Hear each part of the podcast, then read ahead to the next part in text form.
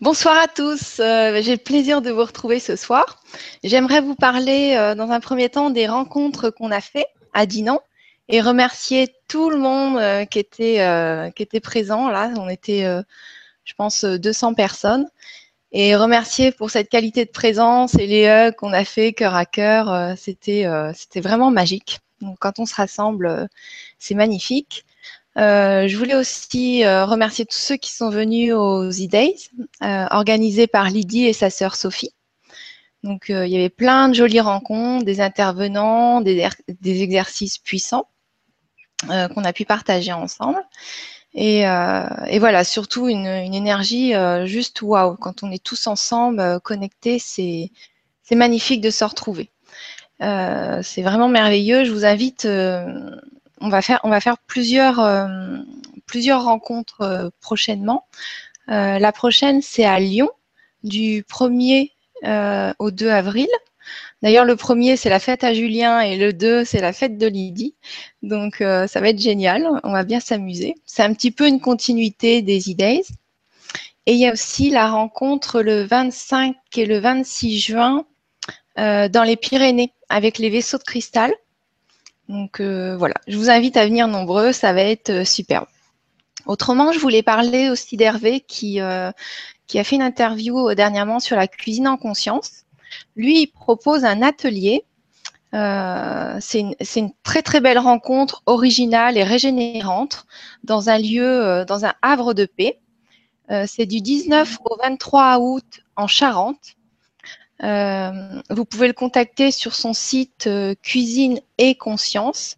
Donc le thème, c'est nourriture, rencontre avec la nature et connaissance de soi.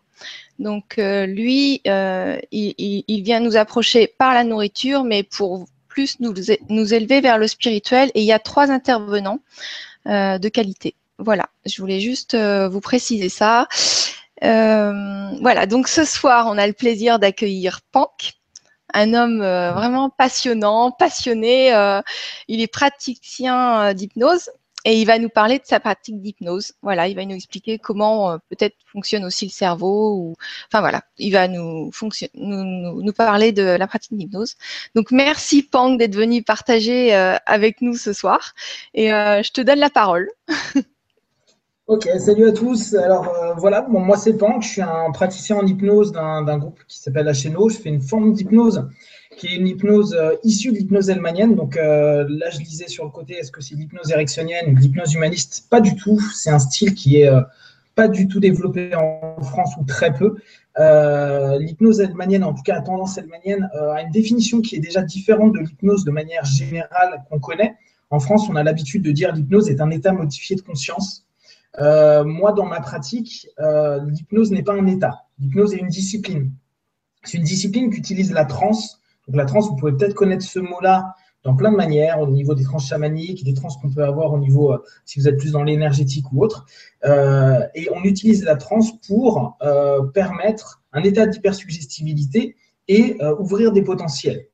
Il y a des sémantiques qui sont importantes à savoir dès le départ, qui sont par exemple la transe c'est pas quelque chose de euh, forcément extrêmement mystique comme on pourrait souvent euh, se, dire que bah voilà une transe c'est automatiquement avec des tambours, avec des sons, une transe active, etc. On peut avoir des transes dites passives. Et la transe, pour nous en hypnose, en tout cas dans mon courant, c'est euh, une communication entre le conscient et le subconscient, tout simplement. Et qu'est-ce que c'est le conscient? Bah, Le conscient, de manière générale, c'est l'ensemble des mémoires à court terme, c'est l'ensemble de la logique, c'est l'ensemble euh, de l'analytique que vous avez. Et le subconscient, c'est là où vous avez toutes vos mémoires à long terme, là où vous avez euh, l'ensemble des, euh, des, émotions, là où vous avez vos patterns, c'est-à-dire les schémas récurrents que vous faites à longueur de temps. Par exemple, quand vous brossez les dents, vous n'êtes pas en train de vous dire, tiens, aujourd'hui, je vais me brosser les dents de manière différente. C'est un pattern qui se met automatiquement. Quand vous mettez de la confiture sur vos tartines, c'est un pattern, vous faites toujours la même chose. Que vous vouliez ou non, c'est quelque chose qui s'est simplifié dans votre cerveau, qu'on appelle un pattern. Ça, c'est des patterns sympas, on a des patterns un peu moins sympas. Et on a tout ce qui est croyances et valeurs, non subconscient. Et il y a un autre élément qu'on appelle l'inconscient. Et l'inconscient, pour nous, c'est pas euh, euh, pas le subconscient, c'est l'ensemble des, euh, des, des, logiques physiologiques qui, qui, permettent au corps de fonctionner, c'est-à-dire bah, tout ce qui est battement de cœur, respiration, etc. Donc l'hypnose, pour nous, c'est déjà un concept qui est assez pratique dans le sens où pour obtenir une transe, il suffit de contourner le facteur critique. Le facteur critique, si vous voulez, c'est un sas d'administration qui accepte ou non une information. Euh, en somme, quand là je suis en train de vous parler, vous êtes en train d'écouter ce que je dis et de vous dire attends il déconne hein. moi j'ai entendu parler d'hypnose euh, on ne dit pas du tout ça hein. euh, il raconte de la connerie là pourquoi? Parce que vous allez peut-être chercher une information que vous avez lue écoutée vue dans votre subconscient votre facteur critique il va pas accepter mon information il va dire attends attends attends là je vais quand même vérifier je vais voir ce que j'ai dans mes mémoires à long terme en gros comme un ordinateur vous faites un scan de vos connaissances et vous validez ou pas l'information si c'est pas le cas vous refusez l'information et vous dites Attends, Pank, tu peux me réexpliquer parce que là, je n'ai pas compris. Moi, je, pensais que. Ou euh, peut-être vous avez lu ou entendu quelque chose qui ressemble à ce que je vous dis. Et dans ce cas-là, c'est Ah, ok, dans ma mémoire, dans mon scan, je me rends compte qu'il y a une idée, c'est sympa, euh, ça me nourrit un de mes dossiers que j'ai. Donc, en gros, vous imaginez comme un ordinateur, vous avez un dossier, dossier hypnose, et dans le dossier hypnose, il y a, OK, bon, alors, il y a l'éricksonien, il y a, y a l'humaniste, ah, il y a l'élmanien. OK, ça ça, ça, ça, semble pas trop se, se, contredire. Donc, votre sas d'administration valide l'information.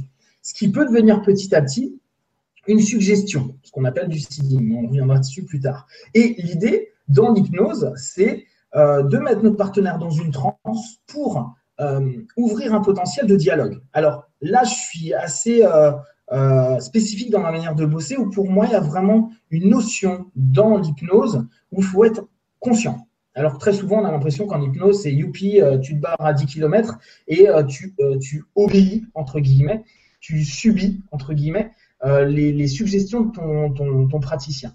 Pour moi, il faut toujours qu'il y ait une transe équilibrée, c'est-à-dire qu'il y ait le conscient qui soit là et le subconscient qui, est là aussi, il y a un dialogue. Et c'est pas un monologue, c'est pas juste je vais bien, je me sens bien, tout va bien, c'est super bien, la vie est belle, youpi, cool. Non, ça va être vraiment un truc de ok, Là, petit à petit, je me permets de me détendre de plus en plus, de m'écouter davantage.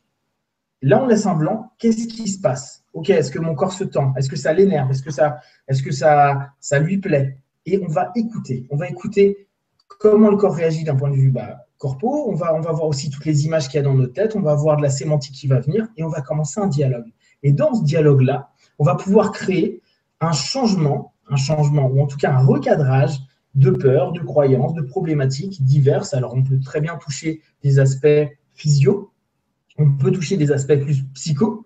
Et euh, dans ma tendance, pour moi, l'hypnose est vraiment une forme de psychothérapie. C'est-à-dire que euh, je suis pas dans la dynamique de dire bon, moins de trois séances, mon pote, euh, t'es sauvé ad vitam aeternam. Euh, on est plutôt dans une recherche de fond pour comprendre les patterns, ce qu'on disait tout à l'heure, les schémas récurrents qu'on a depuis longtemps, et leur permettre déjà une libre expression pour conscientiser. Donc, on retrouve cette notion qu'on trouve parfois en psychanalyse. Euh, et après, s'offrir le droit de transformer ce pattern pour bah, ouvrir une potentialité, une capacité, quelque chose de, plus ouvert. Donc ça, c'est ma manière de percevoir l'hypnose. Je ne dis pas que j'ai raison, c'est une tendance, une tendance que moi j'ai travaillé au travers de, mes expériences et euh, des différentes choses que j'ai étudiées, dont l'éricksonien, dont euh, l'hyper-impéria et d'autres systèmes. Et euh, aujourd'hui, c'est celle qui me semble le plus euh, adaptée pour mon énergie et pour ma patientèle. Derrière, il y a d'autres types d'hypnose que vous connaissez très certainement, qui sont les hypnoses de scène.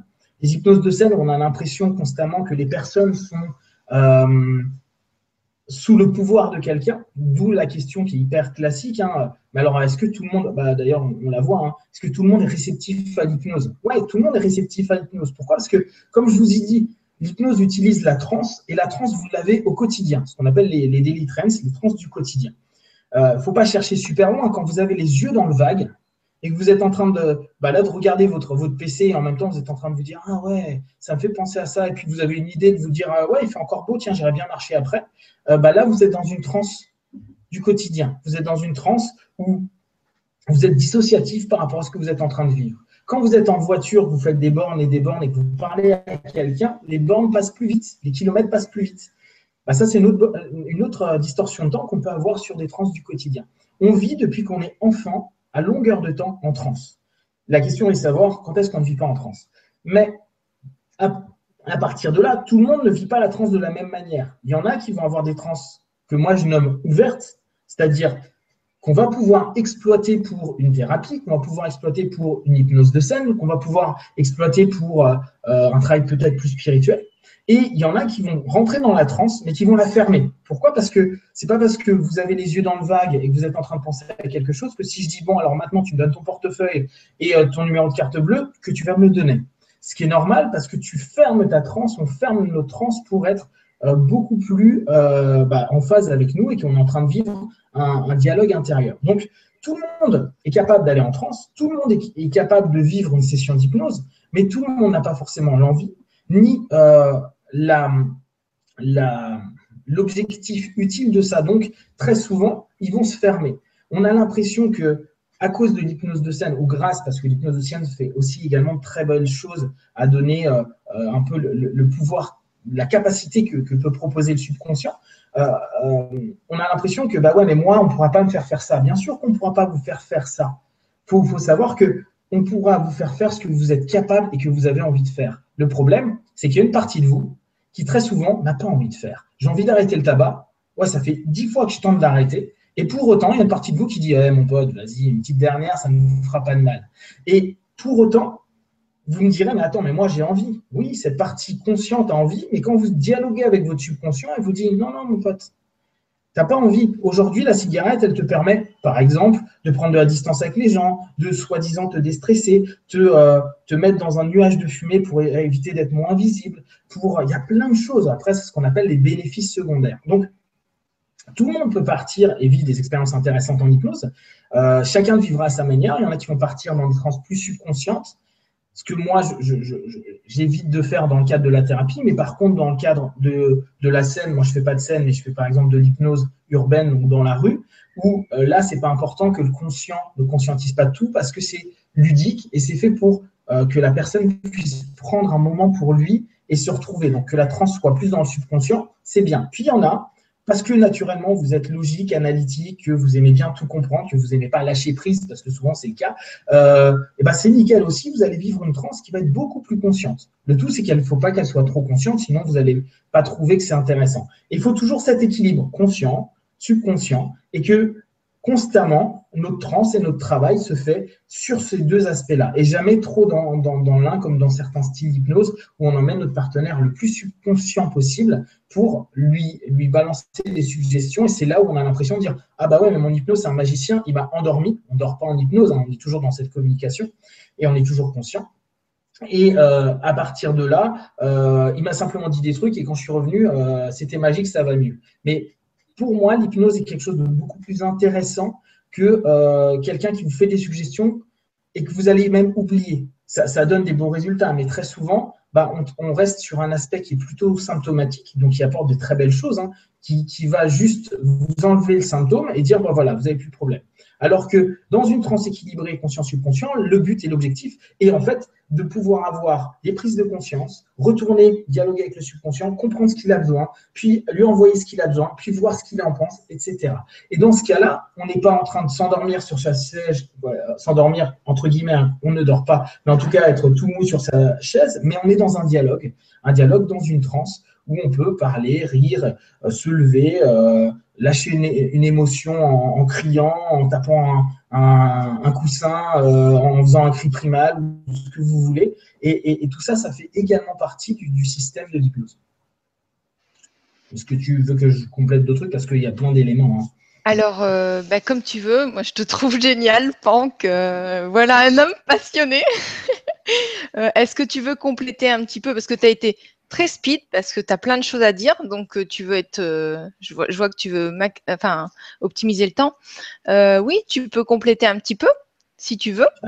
Alors, ouais, bah, je, regarde en même temps, comme ça, ça permet de. si tu veux, on peut, on peut faire quelques questions-réponses. Oui, il n'y a pas de souci. yes, vas-y. Alors, je, compléterai. Voilà, je vais, te, je vais te poser la première question. Bonsoir, Pank et Gwénoline, et à tous. Peut-on développer nos facultés médiumniques sous hypnose, Christelle? Yes. Alors, euh, donc là, on va passer dans un truc qui n'est pas du tout la thérapie. Donc, on met bien de côté l'hypnose thérapeutique à ce moment-là. On enlève aussi l'hypnose plutôt ludique. On passe dans ce qu'on appelle une hypnose dite spirituelle. Alors, là, je vais tenter de ne pas faire trop compliqué. Euh, tout simplement, pensez que pour vous connecter au niveau médiumnique, pour commencer à avoir euh, des, des connexions avec soit des entités, soit avec, avec l'univers, ça dépend aussi de vos croyances, quand chacun bosse à sa manière, vous allez rentrer dans une forme de transe. Vous allez souvent vous rendre compte que quand on va commencer à faire soit de, la, de, médiumnie pure, mais on va dire même de la voyance avec un, tarot, hein, avec euh, une boule de cristal. La boule de cristal est intéressante parce qu'elle est purement hypnotique. Euh, elle, fait rentrer dans une transe. Que ce soit avec un support, en fait, on est en train de travailler un rituel. Le rituel, c'est un pattern. Un pattern, comme je vous ai dit, c'est quelque chose qui nous a appris à automatiser un schéma. De ce schéma-là, en fait, on a créé un ancrage. C'est-à-dire qu'à chaque fois que je prends mes cartes, à chaque fois que je rentre dedans et je commence à les battre, je rentre moi dans un état de transe, un état de transe qui me permet une communication qui va être beaucoup plus simple parce que j'ai demandé indirectement ou directement, ça dépend comment on a grandi au travers de, son, travail médiumnique, j'ai créé la suggestion, voilà, moi, subconscient, j'aimerais que tu te connectes à ce que moi je nomme le supraconscience, que certains peuvent appeler l'inconscient collectif. Euh, puis bon, après, tout le monde peut l'appeler de manière différente. Et cette suggestion, elle a été répétée de manière récurrente, volontairement ou pas d'ailleurs, parce que ça peut être aussi des suggestions extérieures. Et à chaque fois qu'on va rentrer dans ce rituel, le rituel nous permettant d'entrer dans une transe, nous allons pouvoir nous connecter plus facilement à euh, ce monde, à euh, cette notion que moi je nommerais supraconscient pour rester euh, dans, dans, dans, ma sémantique, qui me permettra d'avoir donc des feedbacks et des retours intéressants. Donc l'hypnose, euh, en tant que telle, si on prend d'un point de vue thérapeutique, non, ça ne vous aidera pas pour développer des, pratiques médiumniques. Par contre, si vous comprenez bien le principe de transe, ce principe qui vous appartient, c'est-à-dire j'arrive à me reconnecter avec mon subconscient, j'arrive donc à m'auto-suggérer des choses et je suis capable d'écouter les retours de mon subconscient. Et mon subconscient, il est capable de se connecter au supraconscient. Admettons, je me mets en transe, je pars dans ma transe. Puis je vais commencer à dire à mon subconscient, OK, s'il te donne-moi euh, une information sur telle personne. Ou euh, dès que je verrai telle personne, laisse-moi une information, que ce soit un flash auditif, que ce soit un flash visuel, que ce soit un élément kinesthésique. Ça va dépendre aussi de vos canaux de perception.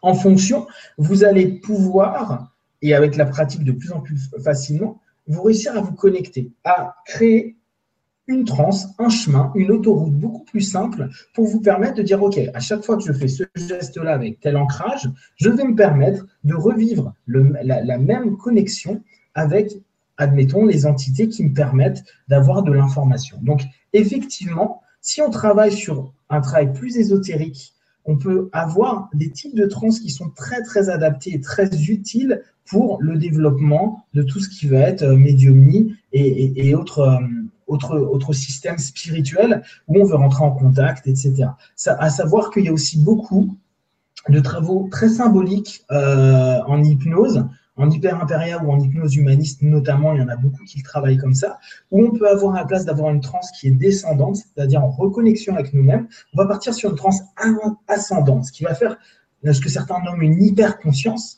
alors là, je ne parle pas de mindfulness, c'est encore un petit peu différent.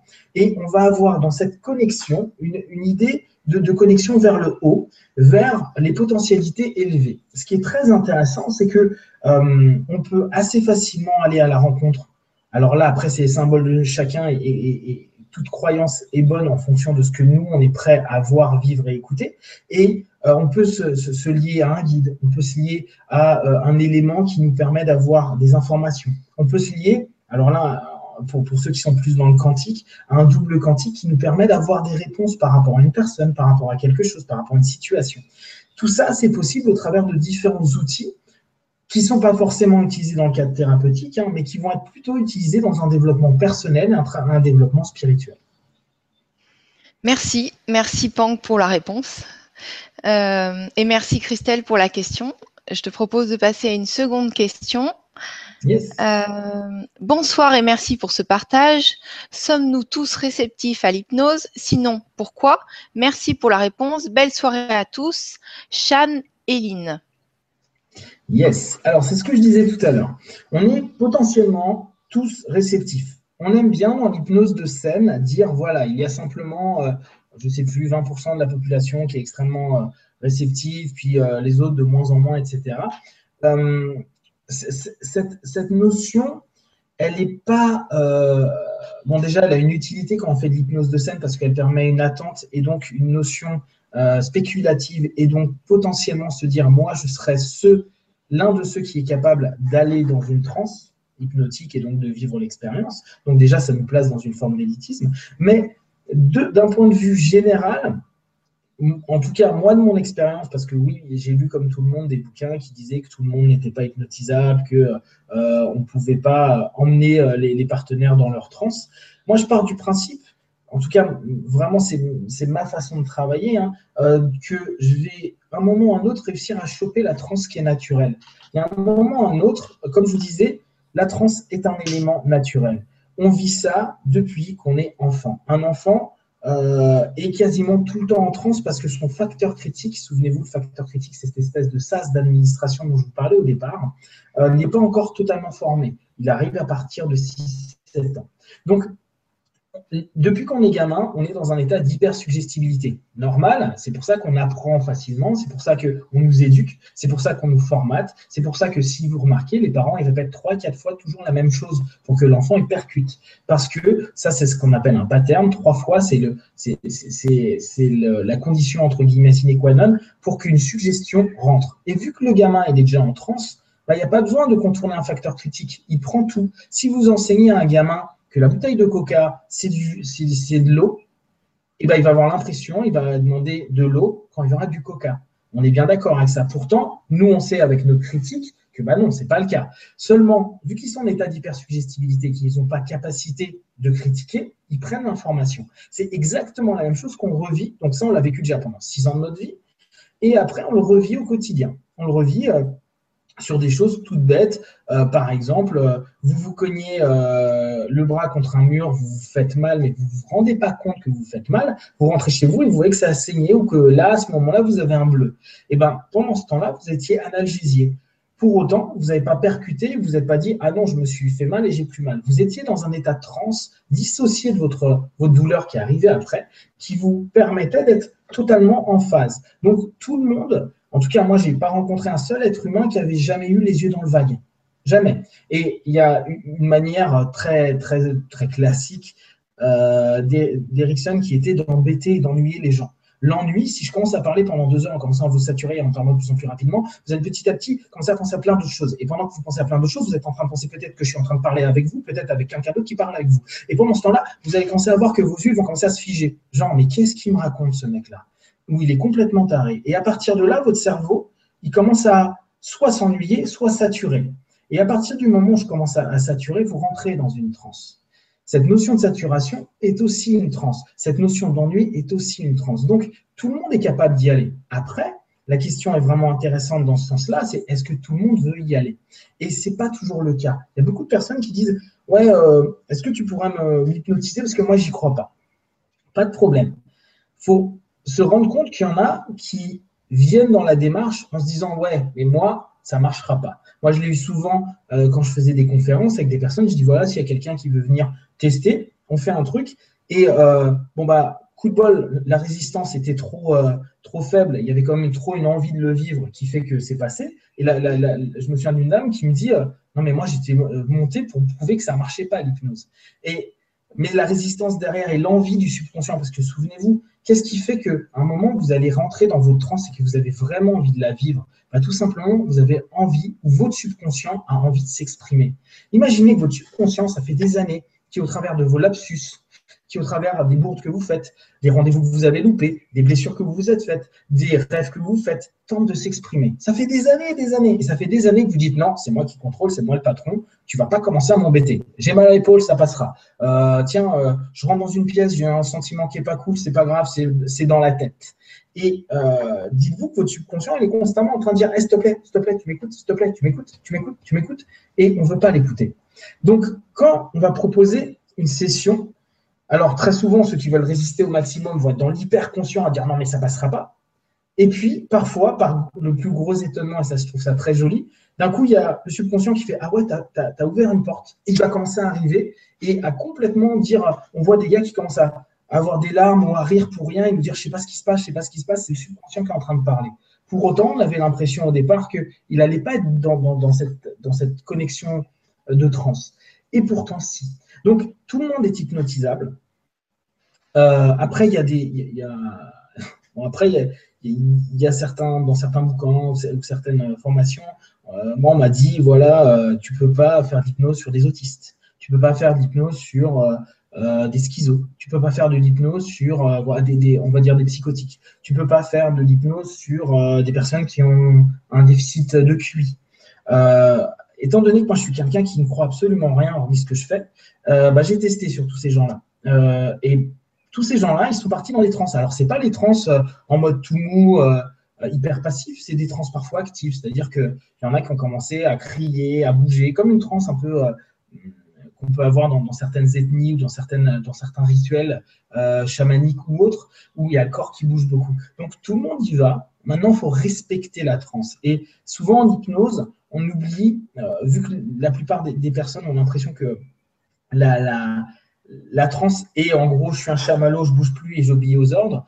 Euh, dès que la personne se lève, parle, crie, euh, exprime des choses, euh, a les yeux ouverts, les gens ils disent ah ben non, il est plus en transe. Et pour autant, si le sont. Il faut juste apprendre à reconnaître ce qu'est une transe, apprendre à respecter la transe de chaque partenaire. Chaque partenaire a sa transe. Il faut respecter cette transe-là. Et après, on peut l'exploiter, si ce dernier il est OK, pour un travail plus thérapeutique, pour, bah, pour le faire avancer là où il est prêt à avancer.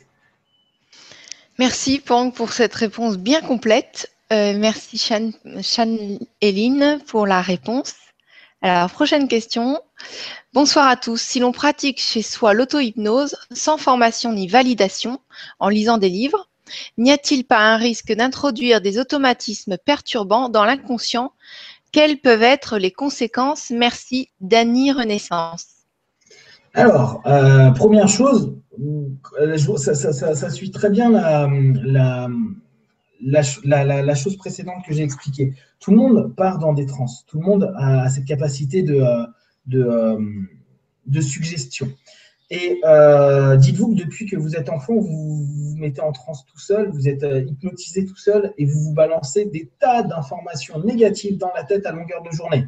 alors, quand euh, vous commencez à avoir une émotion et que vous la nourrissez en disant ouais mais non ça va mal se passer, ça va être une sale journée, ça va être compliqué, c'est, ça, ça fonctionnera pas, j'y arriverai pas, ou euh, je suis trop gros, je suis trop vieux, je suis trop ci ou je suis trop cela.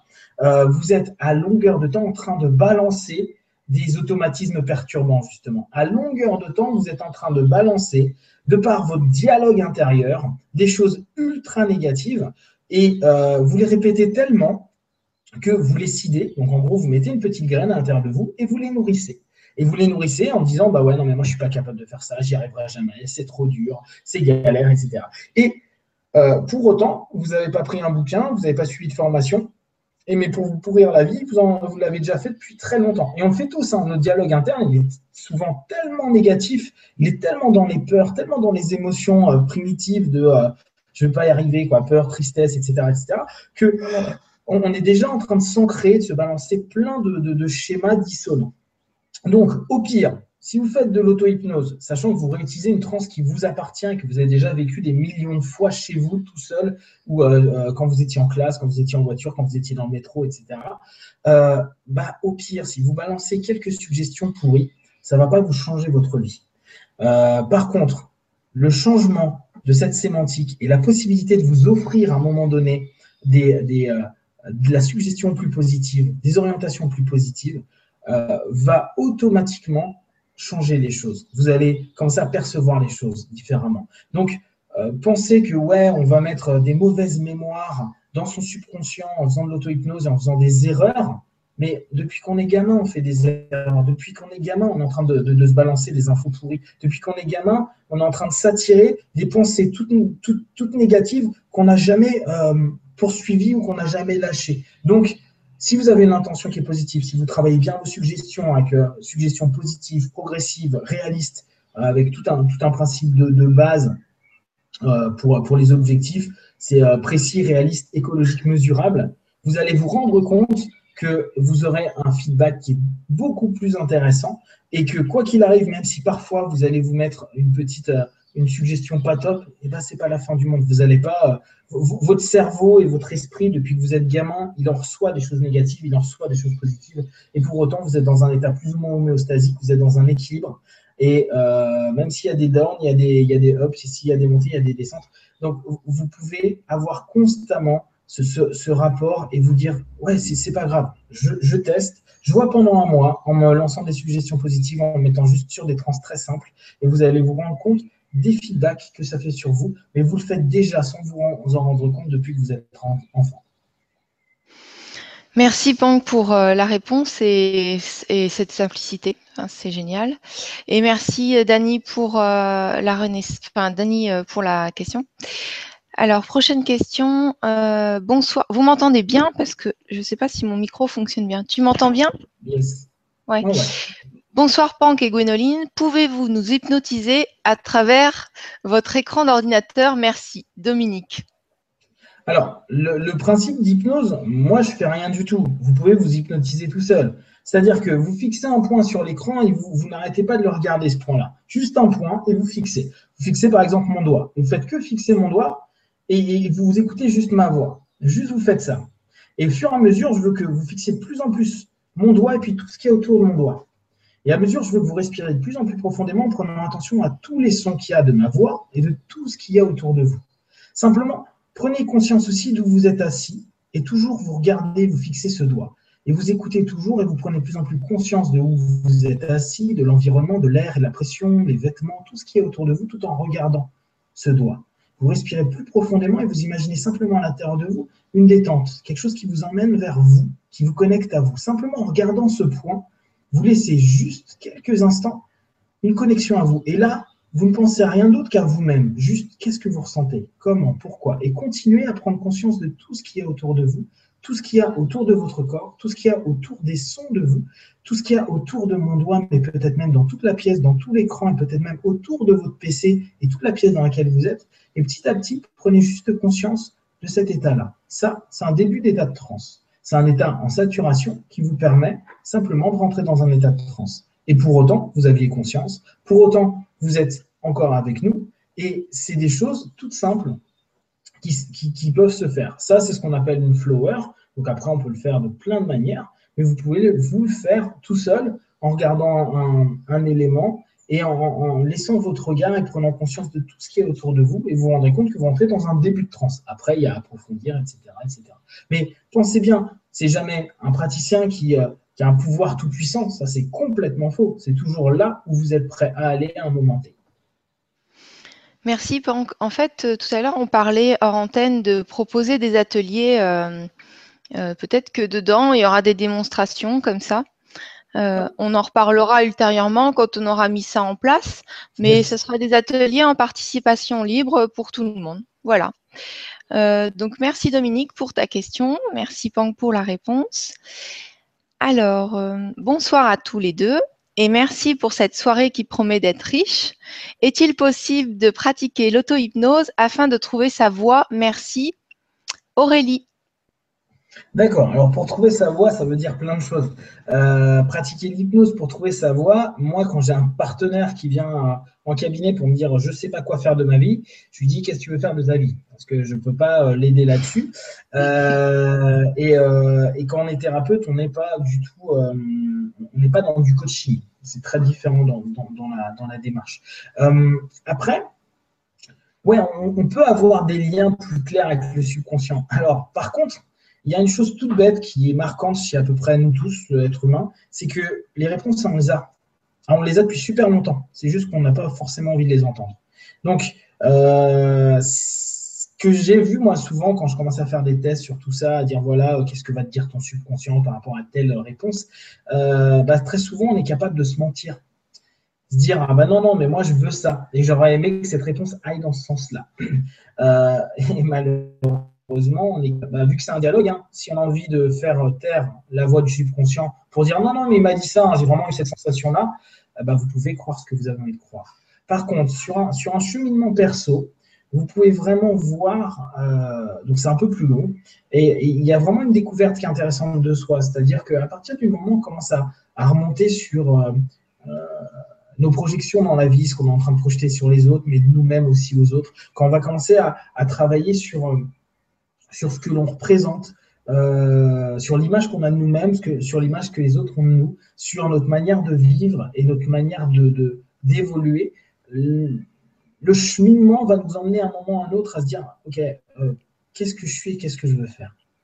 Pas je fais au quotidien pour manger euh, ou pour, pour, pour, pour dire j'existe au travers du faire. Non, non, vous allez commencer à rentrer petit à petit dans l'être.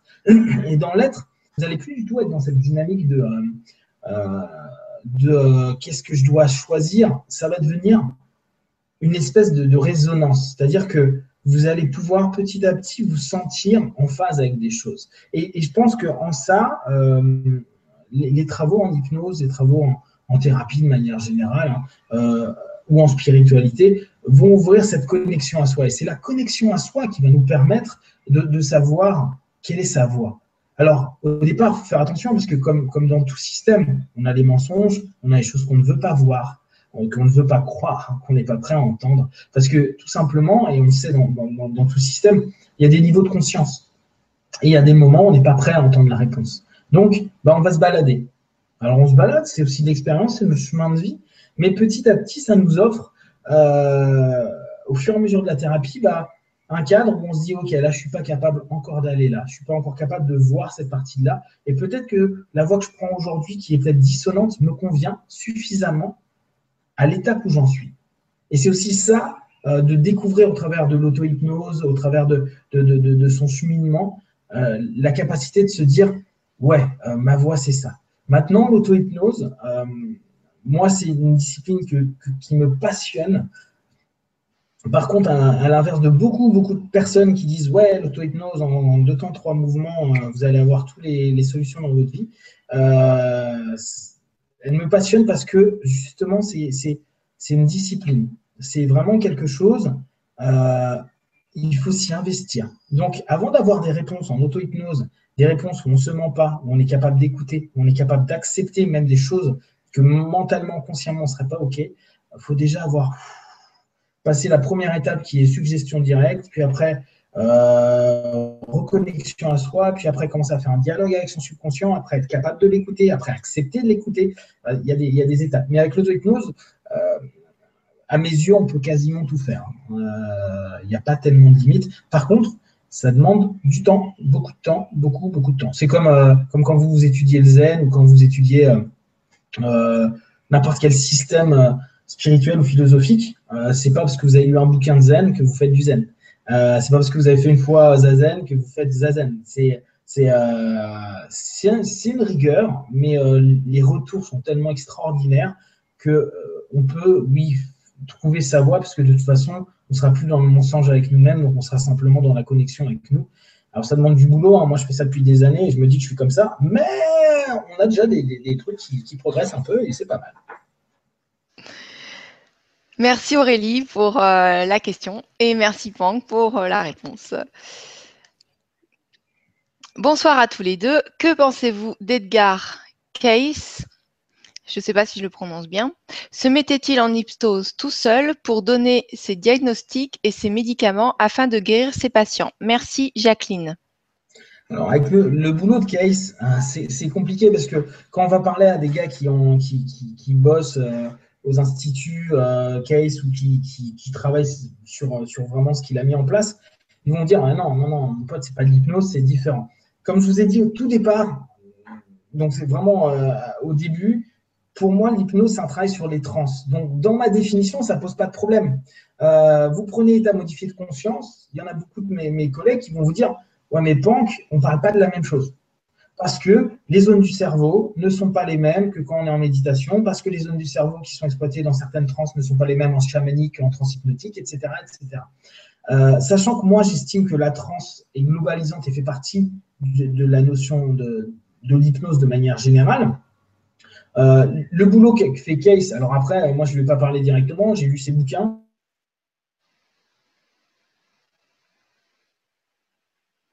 Alors, est-ce que c'est moi qui ai déconnecté ou c'est toi, Pank? Ouais, tu m'entends plus? Ça y est, on te entend. Tu parlais des bouquins, tu avais lu les bouquins? Ouais, euh, donc ouais, j'ai pu. Euh, Ça marche ou pas? Oui, ça marche très bien. Oui, oui. Euh, donc, j'ai pu aussi expérimenter, moi, ce, ce, principe-là de d'aller se connecter à des entités, aller se connecter à, différentes choses. pour autant, ça va vraiment dépendre de, de la perception même de la transe et de la définition qu'on va avoir. À mes yeux, dans, dans ma manière de voir, oui, Case utilisait des trans. Alors, euh, est-ce que c'était la transe hypnotique? Je ne pense pas, parce qu'il avait plutôt des trans qui étaient dites actives. Euh, or, pour beaucoup de personnes, la transe hypnotique est une transe qui est en détente. Pour moi, non. Moi, j'estime que la, la transe est telle qu'elle est. Elle peut être active ou passive. Ça ne change rien. Elle peut être ascendante ou descendante. Ça ne change rien. Elle peut être euh, de, mille facettes. Et c'est ce qui va justement faire la beauté de notre style et de nos écoles. C'est justement de, comprendre la transe de l'autre et, lui permettre de l'équilibrer pour, obtenir des réponses intéressantes. Donc, je ne peux pas être affirmatif à 100% parce que bah, tant que je n'ai pas rencontré euh, le monsieur en question, mais il est parti, donc ça va être un peu difficile, je ne peux pas dire. Euh, pour moi, ce qu'il fait avec du boulot, lui, il avait un, don spécifique, il avait une faculté spécifique, euh, mais avec du boulot, on peut peut-être pas donner à son niveau-là parce que c'était un des plus grands cases, mais euh, on peut déjà faire des petites choses très intéressantes. Vous pouvez vous en rendre compte si vous travaillez euh, déjà sur ne serait-ce que de la bioénergie, de la géobio, si vous commencez à vous connecter, vous vous rendez compte que vous n'avez plus besoin d'un pendule ou autre, et vous rendez compte que votre corps est déjà en connexion avec l'ensemble des éléments de la nature, en connexion avec l'ensemble des, entités, et que vous pouvez assez facilement, au travers de trans diverses, et après différents exercices, vous connectez à tout ça pour obtenir de l'information et euh, vous permettre euh, bah, bah, d'évoluer et de grandir. Merci Jacqueline pour la question, merci Pang pour la réponse. Euh, on a un petit commentaire là, donc de Olympe Simon. La pratique des mantras est une transe très utile pour chasser les pensées négatives avec des petits cœurs. Merci pour le commentaire. je ne sais pas si tu veux ajouter quelque chose. Yes, non, je suis, complètement d'accord avec, euh, avec ça. Euh, il n'y a pas longtemps, j'ai fait une vidéo justement sur le principe de dire les gars, créez-vous des mantras. Euh, c'était Joseph Murphy. Donc Joseph Murphy, il faisait pas de l'hypnose, à proprement dit, mais il travaillait sur, sur l'inconscient puis, puis perpète. Et qui expliquait, voilà, bah, les gars, faites-vous une, petite, une petite phrase et répétez-les-vous à longueur de temps. Et ce que moi j'appelle un mantra. Alors après, qu'importe qu'on utilise un, mantra d'origine indienne ou, qu'on se le crée. Moi, je préfère qu'on se le crée, même si on va me dire que l'égrégore est moins fort. Euh, notre égrégore intérieur, si déjà on arrive à être en équilibre, c'est déjà une belle chose.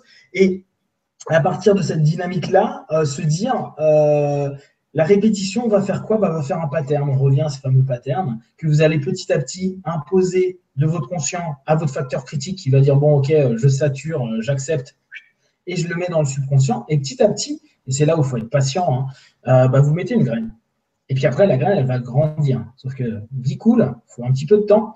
Parce que euh, les gens vont dire Bah ouais, mais j'ai répété depuis un mois et demi euh, mon mantra et j'ai juste une petite évolution comme ça. Oui, je sais. moi, quand je l'avais fait, je l'avais fait une période assez funky de ma vie à un moment. Je l'avais fait autour des années 2000. Et euh, ce qui a été extraordinaire, c'est que les résultats, je les ai vus au bout de trois ans. Mais au bout de trois ans, à force de continuer tout le temps, tout le temps, tout le temps, tout le temps, tout le temps. Et ce qui est hyper intéressant, j'y pense parce que ça peut vous intéresser, c'est se rendre compte. Euh, on parlait de loi d'attraction tout à l'heure, euh, hors antenne. Cette notion que nous sommes aujourd'hui ce que nous avons pensé hier.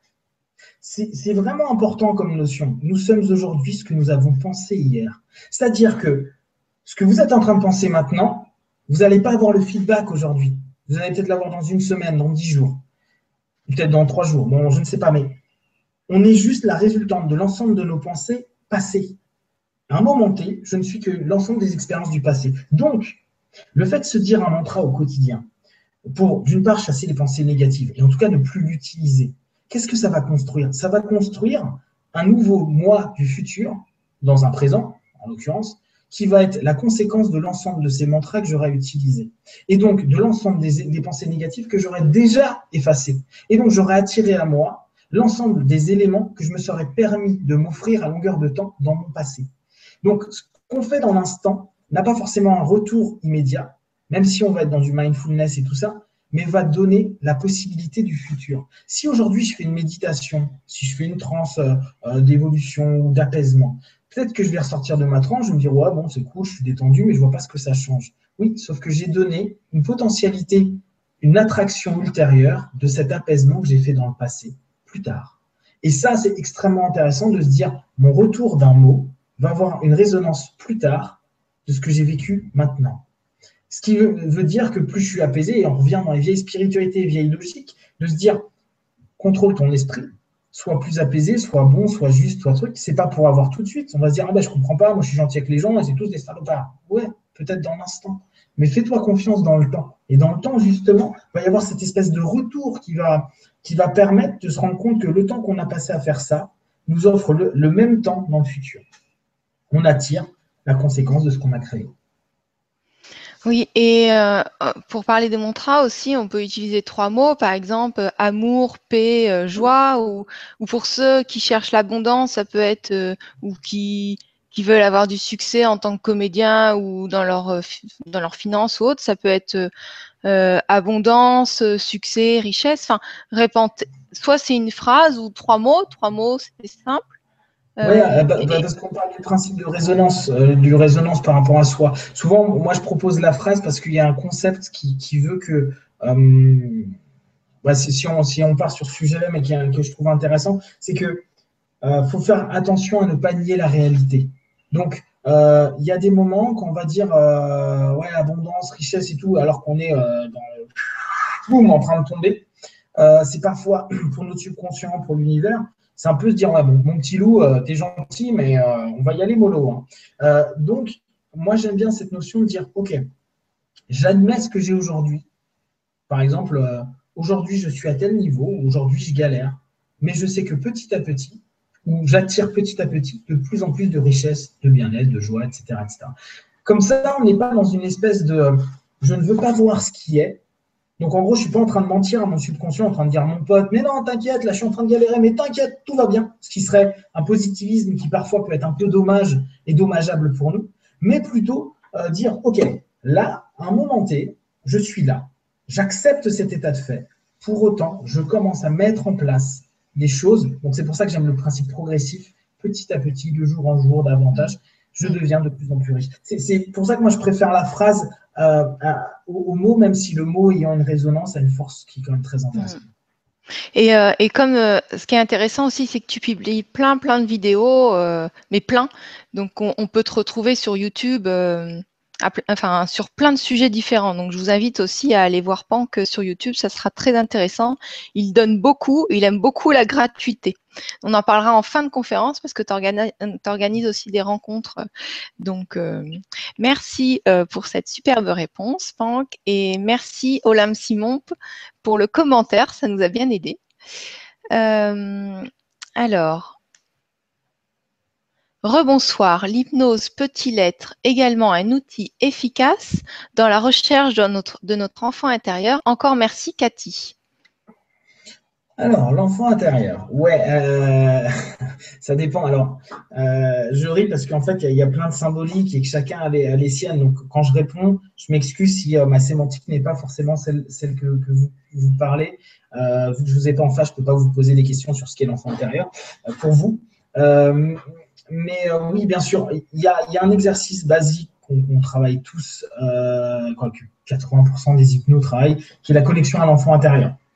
L'enfant intérieur, euh, bah, c'est cet enfant qu'on a laissé tomber d'un moment ou un autre et qui est, qui est plié en deux depuis notre enfance et qui attend juste que papa, maman ou que quelqu'un vienne lui faire un bisou, un câlin, être là en, connexion. Notre enfant intérieur, en général, il est relativement blessé. Hein. Maintenant, on peut avoir avec une vie super, mais la plupart du temps, on est un petit peu, un petit peu délicat. Donc, ouais, ouais, avec un travail de trans, on peut assez facilement rentrer en contact avec lui. Il y a plein de travaux qu'on fait en, auto-hypnose, en hétéro-hypnose euh, de cette façon-là, et ça donne des, belles choses. Euh, moi, comme vous, devez commencer à remarquer, moi, je suis un petit peu un, un chieur. Euh, l'enfant intérieur, j'adore. Mais euh, depuis, quelques, depuis à peu près un an, je travaille sur le parent intérieur. Alors pourquoi le parent intérieur? Ça paraît complètement débile. Euh, en fait, ça vient de l'athée. En analyse transactionnelle, il y a dans, la, dans Berne, quand on expliquait un petit peu la psyché, il dit voilà, la psyché, on peut la décomposer en parents, adultes, enfants. Et moi, depuis des années, au travers d'énergétique ou au travers de l'hypnose et d'autres systèmes, euh, bah, j'avais ce truc de on va se connecter à notre enfant intérieur, on va lui parler, on va s'écouter, on, va se comprendre, on va évoluer. Et euh, moi, je suis allé le voir un paquet de fois, le mien. Et, à des moments, il venait me voir, il n'était pas de très bonne humeur. Alors, je me dis, bon, qu'est-ce qu'il a, le gamin? Je l'ai écouté, j'étais sympa, j'ai fait, j'ai fait etc. Bon, ça ne marche pas. Et en fait, je me suis rendu compte au fur et à mesure, et notamment grâce à, grâce à, l'étude un peu de la T, euh, que la plupart du temps, est beaucoup intérieur par nos parents intérieurs. Depuis des années, on est en train d'avoir un parent intérieur qui est en fait l'ensemble des, euh, bah, des parents qu'on a eus, l'ensemble des, euh, des, croyances, l'ensemble des, des, systèmes sociaux, etc., qui nous ont, qui nous ont formés et transformés. Et ce parent intérieur, il est constamment en train de euh, de, de, rabaisser le gamin intérieur. C'est-à-dire que il représente parfois, on, l'entend avec ouais, mais moi, tu sais, j'ai grandi comme ça, mes parents m'ont appris que, euh, mon père faisait que, etc. Mais vos parents, nos parents, ils sont plus là aujourd'hui. En tout cas, ils sont. Euh, moi, quand je me tourne, je vois pas mes parents en train de me dire, tu sais, il faudrait que tu fasses ça. Mais je l'ai tellement accepté que j'en ai fait une espèce d'entité mixte à l'intérieur de moi. Et ce parent intérieur, très souvent, il est euh, relativement dur, beaucoup plus dur, parfois même que la perception de nos parents euh, de ce qu'on a pu avoir, parce que c'est un mix. Et pour moi, pour travailler l'enfant intérieur, à un moment ou à un autre, quand on l'a travaillé quelques fois, il est intéressant d'aller voir notre perception du parent intérieur. Et on va se rendre compte que très souvent, le parent intérieur, il est plutôt un peu vindicatif, un petit peu énervé, euh, pas forcément euh, très content que le gamin veuille changer. on se connecte avec le gamin, on laisse fleurir, grandir, remplir de lumière. Et le parent, il va dire Ouais, c'est ça, bah, tu, vas, aller euh, ranger ta chambre et tu vas pas m'ennuyer 10 heures. Donc, le travail sur le parent intérieur avec l'hypnose ou avec d'autres systèmes hein, peut être aussi également intéressant. Donc, tu peux faire utiliser l'hypnose pour avoir une connexion avec ton enfant intérieur, il peut être intéressant aussi, je pense, pour tous ceux qui ont cette recherche dans l'enfant intérieur, d'aller en connexion avec le parent intérieur, parce qu'il y a vraiment, vraiment beaucoup de choses qu'on ne s'autorise pas, qu'on n'accepte pas, qu'on ne fait pas. Euh, parfois même des trucs inimaginables, simplement depuis des années, parce que tout simplement, on s'est bloqué avec euh, le, le, parent intérieur. Donc, après, c'est euh, l'hypnose et puis tous les systèmes euh, thérapeutiques ou, spirituels peuvent vraiment vous aider à, ce sujet-là. Merci Pank et merci Cathy pour euh, la question. une autre question. Bonsoir, l'hypnose peut-elle nous conditionner à avoir confiance en nous sans pour autant avoir guéri les blessures à l'origine du manque de confiance en soi? Merci Olivia. Ah, jolie question. Alors, ouais, ça peut, c'est très bien, ça marche. Euh, on le fait en PNL, on le fait en hypnose, on le fait dans plein de systèmes. C'est moi ce que j'appelle le symptomatique. C'est super. Et euh, quand il y a quelqu'un qui va pas du tout bien et qui a besoin de, boost, euh, qui a besoin d'avoir confiance pour un examen, pour un élément de sa vie, pour évoluer, pour avancer, on peut très facilement changer. Alors là, je prends, je prends un temps sur ce sujet-là parce que en réalité, le changement, mais il est immédiat. Souvenez-vous qu'à un moment ou un dans votre vie, vous avez eu un trauma parce qu'il est venu comme ça. Il y a euh, des peurs, des angoisses, des trucs qui sont venus comme ça. Vous n'avez même pas posé la question. Vous avez vécu un accident, vous avez vu un truc, vous avez ressenti quelque chose, vous avez vécu une, euh, une agression, vous avez senti agressé sur un truc. En un instant, boum, vous avez changé votre état. Et vous avez ancré cet état à l'intérieur de vous. C'est-à-dire qu'il est, euh, il est régulier et récurrent. ce qui est super dommage, c'est que euh, s'il est d'un côté, on peut facilement le changer. Donc, ça, c'est plutôt positif. On va se dire, bon, bah, si, un, si, un, une problématique arrive, on peut le changer. Parce que, bah, d'une manière ou d'une autre, tout est euh, fluctuant. Et le changement, pour moi, au travers des thérapies euh, comme l'hypnose, la PNL, et puis d'autres systèmes rapides comme le MDR, etc., ou l'EFT, peuvent changer très rapidement ces notions de confiance, non-confiance, phobie, etc. Par contre, je pars du principe que oui, ça change, mais ça ne veut pas dire que la stabilité du changement va se faire. Donc, peut-être, un jour, il va changer à nouveau. Alors, ça sera peut-être pas la même phobie, pas la même peur, pas la même angoisse, mais il y aura une compensation.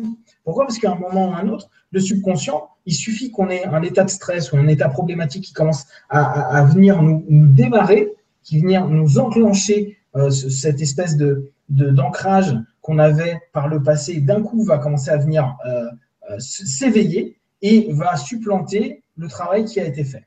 Donc, ça peut très bien marcher sur des mois, même des années. Hein. Là-dessus, j'ai aucun problème sur, sur, ça.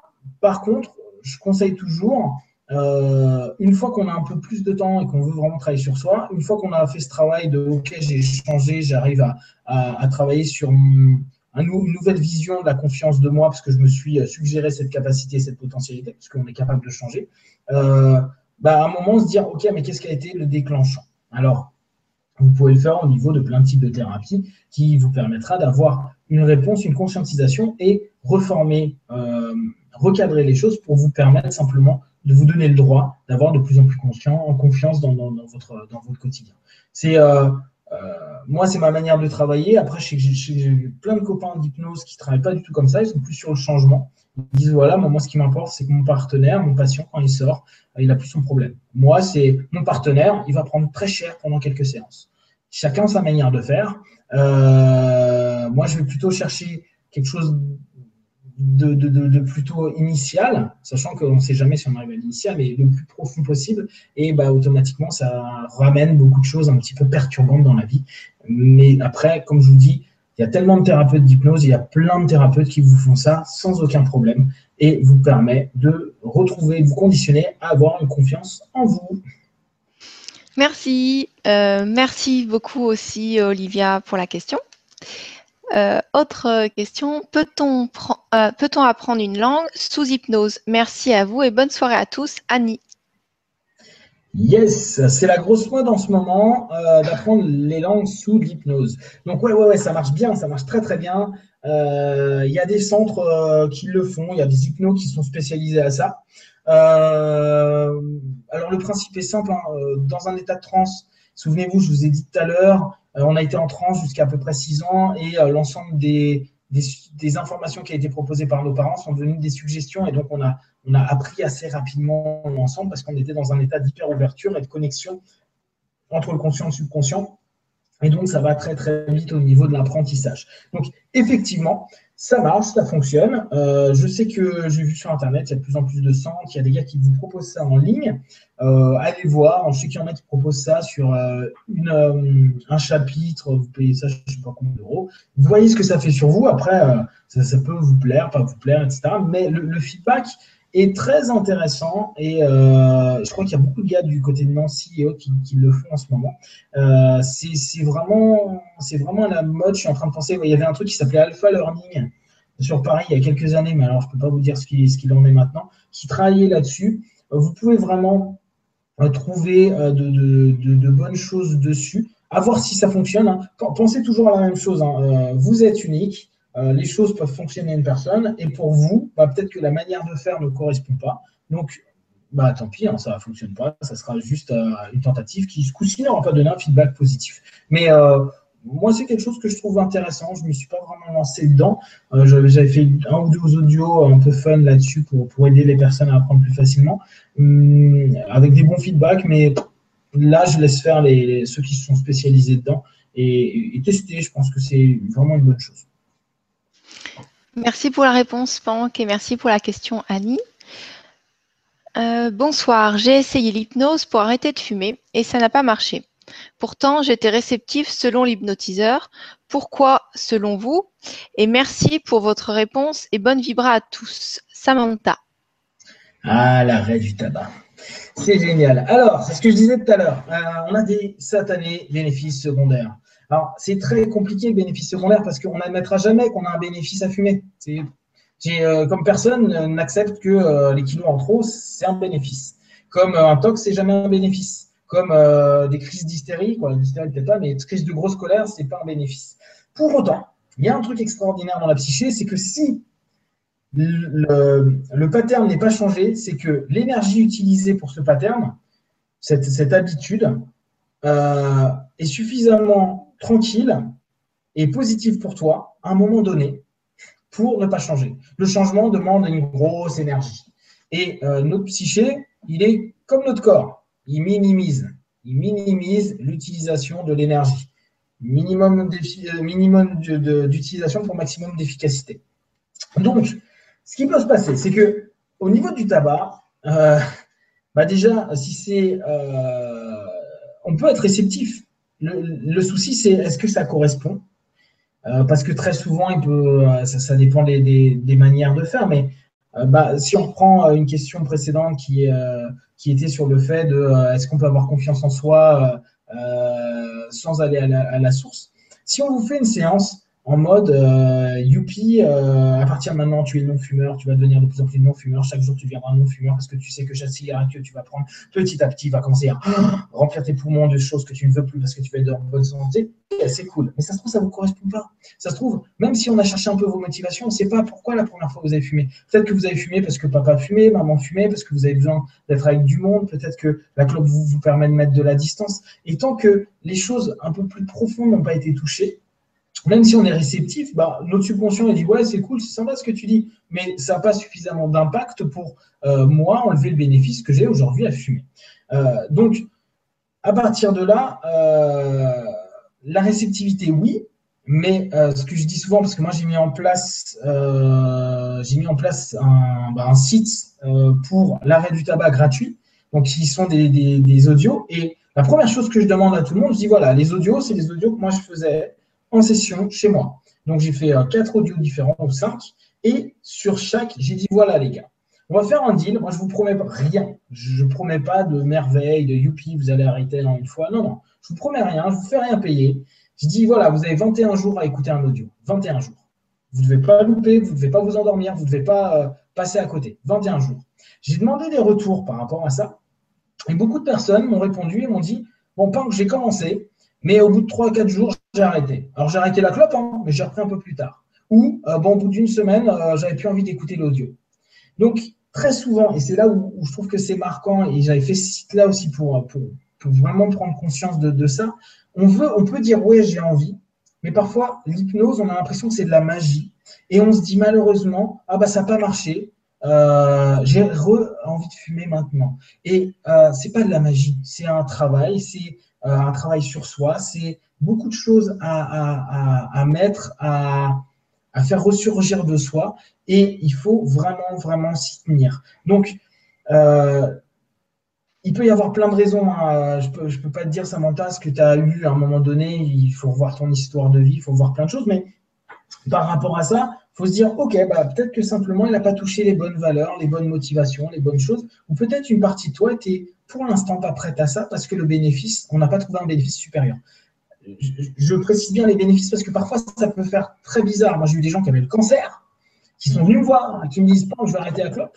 Et au bout d'une heure de papotage, ils disent ouais bon non en fait j'aimerais bien réduire, mais de toute façon j'ai le cancer, alors au point j'en suis. Alors qu'à la base les mecs ils allaient partir avec euh, un cancer du poumon. Donc il faut faire attention, euh, même si on est persuadé que si si on veut que tout aille bien, on a une super partie de nous qui est là pour un peu nous taquiner, nous rappeler que bah, faut peut-être plus s'écouter et plus se rendre compte de choses. Donc, euh, reteste, euh, bah, je te dis, moi j'en ai mis gratuitement en ligne, donc tu peux, tu peux tester, euh, tu peux voir, fais ça pendant 21 jours, vois ce que ça donne. Et si ça ne donne rien, ce que je dis à tout le monde, allez voir un thérapeute et faites une thérapie, ça ira mieux. Merci Pank. Euh, on, m'entend là? Euh, euh, Le site de Pank est en dessous la vidéo, donc n'hésitez pas à aller le consulter. Voilà, merci Samantha pour la question. on va prendre une autre question. Bonsoir à tous et merci pour cette très bonne idée de l'hypnose. J'ai essayé de me faire hypnotiser plusieurs fois pour des régressions, mais personne n'a réussi à m'envoyer dans d'autres vies. Tu sais pourquoi? Euh, merci encore. Bisous du cœur. Namasté, Paquita. Merci, Paquita. Ah, les régressions en vie antérieure. Alors, les régressions en vie antérieure. Euh, pour moi, on va être très pratique, c'est symbolique. Donc, peut-être on a vécu une vie antérieure, peut-être pas. Euh, on peut avoir vécu des expériences qui nous disent qu'on en a vécu. Moi, je reste sur le principe symbolique. Le problème, c'est que c'est très protocolaire la, la, façon de faire une régression en vie antérieure et que très souvent, les gens ils sont pas prêts. Mais vraiment juste pas prêts. C'est-à-dire que on les ramène à un certain point, et puis repasser à la mort d'avant est toujours un petit peu délicat. Et euh, tout simplement, bah, on n'est pas prêt à ce moment-là. Là, il n'y a, pas, a pas à chercher midi à 14h. Euh, pour l'avoir fait plein de fois, bah, là aussi, euh, si vous voulez, sur YouTube, il y a un audio gratuit sur régression en vie antérieure. il doit durer une demi-heure. vous verrez dans les commentaires, c'est très amusant. Il y en a qui disent Ah, je ne bouge pas. Il y en a qui nous racontent tout ce qu'ils ont vécu. C'est vraiment vous avec vous et c'est parfois des choses toutes simples que vous n'êtes pas forcément prêt à voir, accepter, etc. Sachant que moi, j'ai vu souvent des gens qui voulaient partir en type, euh, ce que j'appelle euh, du, voyage hypnotique, euh, dire ouais, bah, j'ai envie de me taper un bon trip, donc je vais voir ce que ça donne en vie antérieure, et que euh, vu que c'est une symbolique, très souvent c'est lié à un pathos. Et ce pathos, sympathiquement, bah, peut nous éveiller quelque chose de pas très cool dans notre vie actuelle. C'est-à-dire qu'en gros, des choses qu'on n'est pas capable de voir ou d'accepter dans cette vie-là, parce que tout simplement on passe par des phases de déni, hein, tous autant qu'on est. Euh, dans la vie antérieure, c'est beaucoup plus simple à voir. Seulement, il y a des moments, il y a des traumas qu'on pourrait même revoir dans cette vie-là, qui pourraient réactiver des traumas de cette vie maintenant, ici et maintenant, et que la symbolique est tellement forte que la psyché préfère dire à un moment donné, mon pote, pour l'instant, on laisse ça de côté et on verra ça plus tard. Donc, euh, pour l'avoir vu souvent et avoir vu des gens qui partaient, d'autres qui partaient pas, d'autres qui bloquaient, et poser des questions au moment où ils bloquaient, on arrive à des traumas et à des choses assez sympathiques quand on revient dans notre utérin avec euh, la problématique de naissance, la problématique avec la mère, la problématique avec le père. Et donc, il y a, des phases où, en fait, il y a comme un, truc de non, je veux pas voir, je veux pas, je, veux pas le revivre, et ce qui est complètement compréhensible, parce que à la base, votre subconscient, même si parfois il vous taquine un peu, euh, il veut, euh, il fait au mieux pour que ce soit homéostasique, donc il n'y ait pas trop de problèmes dans votre vie et euh, vous évitez que ça ressorte. C'est-à-dire que même quand on est malade, hein, pensez bien à ça, vous êtes dans le mieux du moins du, pire. Hein. C'est-à-dire que il fait toujours en sorte que même si vous êtes malade, vous êtes au mieux de vous-même. Hein. Notre psyché tente toujours à faire le mieux. Parfois pas très sympathiquement, mais il, il tente ça. Donc pour ça, il y a plein de choses à voir après euh, avec, euh, avec toi, Paquita, au niveau de, tout ce qui est euh, bah, tes croyances, ce que tu es prêt à vivre, ce que tu es prêt à ne pas vivre, ce que ça peut ramener, ne serait-ce que le fait de régresser jusqu'à ton enfance, jusqu'à l'intra-utérin, jusqu'à la symbolique de la mort, jusqu'à. Il y a plein, plein de choses à voir qui peut expliquer ça. Maintenant, comme je disais tout à l'heure, sachant que je ne peux pas poser de questions, je ne peux pas donner de réponse. Voilà grosso modo les choses. Oui, et à ce sujet, il y a un film très intéressant au sujet des, vies antérieures euh, qui est sorti au Brésil qui s'appelle No Solar il y a quelques années, qui est traduit maintenant en français, qui s'appelle Notre, Notre demeure, qui n'est plus disponible sur YouTube, mais vraiment, je vous invite à le voir parce qu'on peut avoir des prises de conscience et c'est très intéressant. Je ne sais pas si tu l'as vu, Pank. Non, non, ça n'a pas vu. Voilà, ça n'a pas vu. Euh, donc, merci euh, Paquita pour ta question et merci Pank pour la réponse. Alors, bonjour. Comment utiliser l'hypnose ou auto-hypnose pour être dans le moment présent et vivre un état de paix intérieure, vider le mental et être vraiment dans ce que l'on fait? Florent. Ouais. Alors, euh, il y a Fred Vincent, qui est un gars de l'Arche euh, qui a développé tout un système qu'il appelle Zéro Mental, qui est un très bon système euh, justement sur l'auto-hypnose pour euh, vivre le moment en présent. Il est, c'est vraiment son son, son moto, c'est vraiment ce qu'il aime, c'est travailler sur, sur cet aspect-là. Donc, il a, il a quelques techniques très simples hein, qu'on retrouve dans le zen. Euh, par respect pour lui, je ne vais pas vous donner ce qu'il enseigne lui. Je vous préfère que vous vous rapprochiez de lui ou vous preniez son bouquin. mais ouais, ouais, il y a vraiment, il y a vraiment des, des, tips très très sympas, très sympas et très simples à mettre en place que vous pouvez trouver. là, je vous conseille Zéro Mental moi, dans ma manière de, faire, qui est un petit peu différente, euh, je vais pas vraiment utiliser l'auto-hypnose pour, euh, pour faire euh, pour, cette notion de moment présent. Je vais plutôt utiliser euh, la, la, notion de pleine conscience ou une forme de mindfulness à un moment donné, c'est-à-dire prends conscience de chacun des gestes, chacun des éléments qui est à l'intérieur de toi, de chacune de tes pensées, accepte-les et laisse-les simplement passer. Ce qu'on pouvait voir à l'époque quand, on étudiait un petit peu le zen, avec cette notion de toute pensée n'est qu'un nuage, tu laisses ce nuage passer et toi simplement tu prends conscience de ton corps, de tout ce que tu es à un moment T et tu avances avec ça. Euh, j'utiliserais plus ça que l'auto-hypnose, sinon tu pourrais faire tout un boulot euh, sur euh, bah, qu'est-ce que. quand on cherche la paix intérieure, ça veut dire qu'il y a une guerre, quelle est la guerre, pourquoi tu es en guerre, cette guerre elle vient d'où, comment tu peux gérer cette guerre, vers quoi tu veux aller, la paix, comment tu la définis. Tu vois, après, il y a tout un travail en auto-hypnose qui est possible, mais ça va être un travail plus profond qui va être, OK, quelle est la problématique du moment présent Parce que oui, c'est super intellectuellement, mais si tu penses au futur, c'est que peut-être tu as peur du futur, donc quand tu veux vivre le moment présent, donc enlever les peurs, ou tu penses au passé, donc tu dis que tu dois survivre, donc peut-être à un moment donné, il va falloir comprendre ce que tu dois t'empêcher de, faire pour, euh, euh, pour justement euh, petit à petit revenir dans le moment présent, et donc entrer dans des, dans des schémas de, de, de réflexion qui vont être beaucoup plus intenses euh, que quelques techniques qu'on pourrait donner en auto-hypnose, mais vraiment une recherche sur soi, sur, euh, je te dis, rien que la sémantique que tu utilises, le moment présent, ce que c'est, ce que ça représente, qu'est-ce que ça veut dire aussi le moment passé, le moment futur, comment tu vis, quelles sont les émotions, à quel niveau, à quelle, euh, à quelle notion ça fait dans ton corps, les états de paix intérieure, pourquoi la paix, donc quel est le type de guerre que tu as ou quel type de conflit, depuis quand, comment, pourquoi. Et donc, oups, commencer à te poser plein de questions et aller chercher les réponses à l'intérieur de toi et euh, commencer à les décoder. Tu vas voir, c'est sympa. Donc peut-être que le plus simple, dans un premier temps, c'est d'aller voir Zéro Mental parce que lui, il a carrément mis en place des trucs très très simples euh, à faire, à faire et, à, mettre en pratique aussi bien dans ses bouquins que les séminaires qu'il propose. Merci pour tes réponses sont très très riches et merci à Florent pour la question. Euh, bonsoir. À quel type d'onde cérébrale correspond la transe hypnotique Alpha, Theta, Delta, selon les différents types de trans? Sophie Ça va dépendre. Euh, si hein, les, trans légères, en fait, elles sont en niveau alpha.